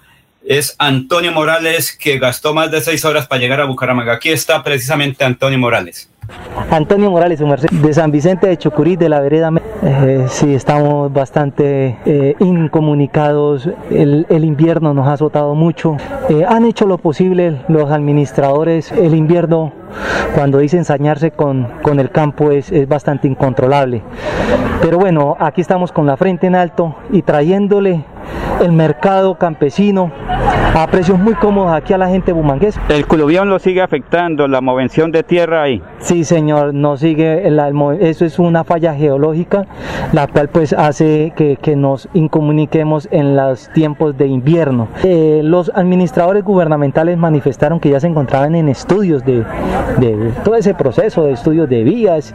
Esperemos que las cosas verdaderamente fluyan y que se pueda mm, por una vez eh, cerrar este capítulo y poder eh, que nos garanticen a la parte campesina vías, que es lo que necesitamos. Totalmente todos, todos, el campesinado de, eh, y, cabecera municipal de San Vicente totalmente incomunicados. Las vías alternas totalmente eh, taponadas porque todo el mundo quiere salir y entrar a, San Vicente, pero se torna más difícil el, el, poder ingresar y poder salir del pueblo. Me vine a las 3 de la mañana y llegué hasta ahorita demasiado trancón por los carros grandes, todo el mundo queriendo salir y es entendible, ¿no? Vicente, salir de la parte rural es difícil, eh, pero somos ricos en producción. Solamente esperamos que, que los bumangueses nos sigan apoyando con la compra de la fruta. Quedo muy agradecido también con usted, mi señor, por, por tan gran bonito apoyo que nos ha ayudado en más de una ocasión. Aquí yo traje a don Julio Ruiz, otro campesino, vecino mío. Él desafortunadamente no ha podido salir por el tema de, de las vías, por el tema del transporte, se nos torna muy difícil. Se habla que deben buscar una vía alterna porque la vía cada año se dificulta por el culuvión. Es- eso es, se le llama Peña de Oro Pequeño, a un kilómetro del casco urbano. Obstaculiza totalmente la comunicación con ciudad que es Bucaramanga, ¿no? En términos generales, ¿cuánta gente se ve perjudicada en números? No, toda la población sí se ve totalmente eh, vulnerable ante estos hechos, ¿no? Al gobierno que gestione a pasos agigantados, acelerar estos estudios de suelo, mirar cuál es el proyecto viable, viable para una comunicación segura y estable. Y bumangueses y vecinos, eh, tener un poquito más de comprensión eh, en el tema de, de- de las vías alternas, ya que todo el mundo quiere entrar y todo el mundo quiere salir. Al ingeniero Juan Carlos Cárdenas sí le quiero hacer un llamado eh, como campesino de San Vicente de Chucurí. Apóyenos al mercado campesino aquí en la Avenida los Estudiantes. Aquí lo que vemos es campesinos que queremos vender nuestros frutos porque eh, al campo no llega quien nos lo saque. Entonces nos, nos toca obligatoriamente sacar los frutos a como sea a la ciudad de Bucaramanga. Señor alcalde, un llamado le hace un campesino, Antonio Morales, apóyenos para poder seguir trayendo esta fruta a muchos precios más cómodos que lo que aquí lo venden en los supermercados de cadena. Muy amables por estar aquí en Radio Melodía. A usted, mi señor, que tenga un bonito día. Muchas gracias. Muy bien, eh, son las 7 de la mañana, 13 minutos. Es que yo generalmente no contesto llamadas a la hora del noticiero porque, pues, no, no tengo esa destreza de atender el noticiero y, y responder a las llamadas. Sin embargo, es que desde hace días queremos entrevistar a la alcaldesa de Guayaquil, en Ecuador, a la doctora Cintia. Y eh, nos llamaba la asistente, Alina. Entonces tocaba responderle. Pero no dije nada malo al aire, ¿no, Laurencio? No, señor, lo que pasa es que, claro, porque como uno no puede sacar la llamada o se cuelga la, la, la, la, la señal de internet, porque esa es la otra dificultad que uno tiene. Entonces, si contesta, se sale del sistema, y si no, pues sigue ahí pendiente la llamada. Sí, y Al contrario, lo, lo que hizo fue despertar la envidia, porque mm, hablar con la alcaldesa de Guayaquil, que es una mujer bastante hermosa. Sí, pero entonces nos dijo que para después, porque ahorita la llamó alguien de Estados Unidos y entonces no, no puede atender. En todo caso, gracias a Alina, eh, con quien hemos hecho contacto, eh, una de las asistentes de, de Cintia, que ha sido una extraordinaria alcaldesa, además porque queremos preguntarle cómo ha sacado adelante una ciudad que tenía los mismos problemas de Bucaramanga, vendedores ambulantes, y la está sacando adelante, pandemia. Eh, la semana pasada inauguró el mayor centro comercial de América Latina para emprendedores. Para Bonito emprendedores. nombre. ¿Ah? Bonito nombre el de la alcaldesa, además. Ah, sí. Eso le dije. Pero entonces eh, ella ha dicho que la semana entrante, eh, bien muy ocupada, ¿no? Una, una personaje de esa naturaleza. Entonces todo el mundo quiere entrevistarla, ¿no? Entonces ahora imagínense, la van a entrevistar ahorita para CNN. Eh, pues claro, entre CNN y Radio Melodía ella prefirió CNN, ¿no? Qué injusticia. Bien, eh, vamos a hacer una pausa eh, y aquí están los oyentes. A ver, vamos a, a- Son muchos mensajes. Dice, a ver, voy a leer quienes, a quienes nos han escrito, a saludarlos, ¿no? Eh, Jesús Antonio Rodríguez, Germán Patiño de San Gil, Velasco del barrio de la Universidad, Juan Manuel Cataño de Ruitoque, Alfredo Velandia, sacerdote Raúl de Barranca Bermeja, Fundación del Río de Aguachica, Pedro Martínez, Johanna Tapias, Ariel Rueda de Copetrán, mm, Acción Comunal del Portiño, Sofía Marulanda del Playón. Vamos a una pausa, estamos en Radio Melodía, son las 7:15 minutos. Después de casi 30 años, nos ponemos al día con la doble calzada La Virgen La Cemento. Llega el reto de la historia, la gran inversión, dentro de la cual se invertirán cerca de 80 mil millones de pesos para mejorar la movilidad en el norte de la ciudad. En total, son cerca de 630 mil millones para comenzar a saldar las deudas históricas que nos dejó la corrupción. Conoce todas las obras en www.bucaramanga.gov.co. Alcaldía de Bucaramanga. Gobernar es hacer. ¿Sabías que la bella Mesa de los Santos recibe más de 200.000 turistas al año? Mesa Mall invierta sobre planos en el primer centro comercial campestre del oriente colombiano. Locales desde 270 millones. Oficinas y consultorios desde 105 millones. WhatsApp 301-643-0011 con el sello de garantía de Incomesa. Santander Solidario. Generamos continuidad en educación superior con la entrega de incentivos económicos para los estratos 1 y 2, beneficiando a 17.105 estudiantes, y becas Generación Diamante para la ruralidad y vulnerabilidad, favoreciendo a 2.598 estudiantes. La educación es nuestra prioridad. Gobernación de Santander, siempre Santander. Y Remington, matrículas abiertas en la carrera profesional de Derecho, Contaduría Pública, Administración de Negocios Internacionales, Administración de Empresas e Ingeniería de Sistemas, Ingeniería Industrial y Diseño Gráfico, Crédito Directo, Aprobación Inmediata, PBX 698-4636, 322-943-0305. Poder estudiar, poder trabajar. Después de casi 30 años, nos ponemos al día con la escarpa occidental. Llega el reto de la historia, la gran inversión dentro de la cual se destinarán casi 100 mil millones de pesos para construir pantallas ancladas, muros de contención y sistemas de drenaje en cinco barrios de Bucaramanga. En total, son cerca de 630 mil millones de pesos para comenzar a saldar las deudas históricas que nos dejó la corrupción. Conoce todas las obras en www.bucaramanga.gov.co. Alcaldía de Bucaramanga. Gobernar es hacer. Hay más noticias. Muchas noticias, muchas noticias en Melodía 1080 AM. Bueno, aquí tengo varios mensajes de la Ciudadela Real de Minas. Rocío del barrio Ciudad Bolívar dice, digan que no tenemos agua. ¿No hay, no hay agua, don Laurencio, en la Ciudadela Real de Minas? Que tenemos varios mensajes sobre eso. Alfonso, es que hubo un daño eh, por el sector de, del barrio Bolívar, pero aquí en este sector sí hay agua. Ah, Lo que ocurre es que en ese sector sí, creo que la empresa o el acueducto metropolitano de Bucaramanga está trabajando, pero el problema es que, que parece que no han encontrado el sitio donde está pues el daño a la tubería. Creo que esa es la dificultad. Muy bien, perfecto. Son las 7 de la mañana, 19 minutos. Vamos para Barranca Bermeja. Allá está el gran Soel Caballero con toda la información del distrito del puerto petrolero Barranca Bermeja. Soel, ¿cómo está? Muy buenos días. Soel Caballero está en Últimas Noticias de Radio Melodía 1080 AM.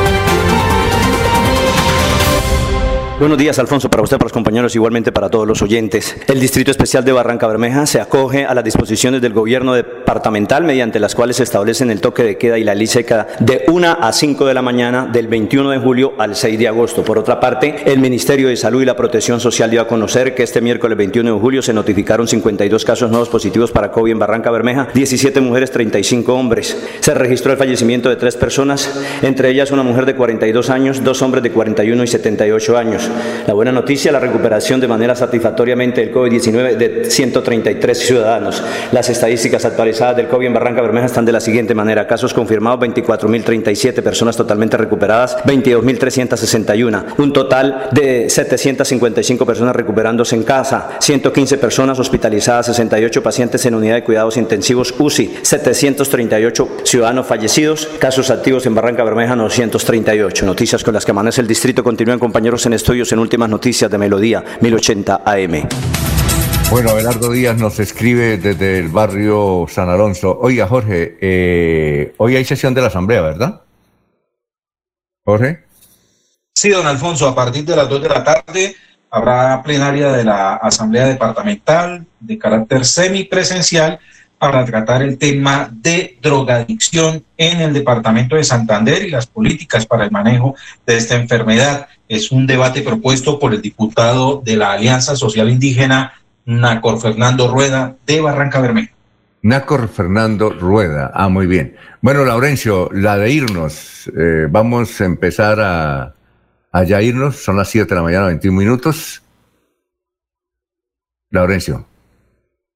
Ah, Alfonso, mañana hablaremos sobre el cambio del uniforme de la Policía Nacional, que aquí en la MEBU el único que lo tiene es el general, el comandante de la policía en Santa, en, pues en el área metropolitana, el general Martín Gámez. ¿Ya lo vio usted? ¿Ya lo vio el, el uniforme? Eh, pues algo, sí señor. Pues ese me parece que es como el uniforme universal de las policías del mundo, que es diferente a la Guardia Nacional o a la Guardia de otras eh, repúblicas, pero este sí es a un estilo mundial del uniforme de las policías del el mundo. Y, pero ya lo lanzaron en Barichara, ¿no? Creo que en sí, Barichara señor. En su tierra natal, Alfonso, en su tierra natal, Barichara, fue el lanzamiento oficial del nuevo uniforme. Allá, pues creo que 10 miembros de la Policía Nacional ya tienen ese nuevo uniforme, que para muchos es eh, bueno porque además contiene nuevos elementos y comienza la transformación de la policía,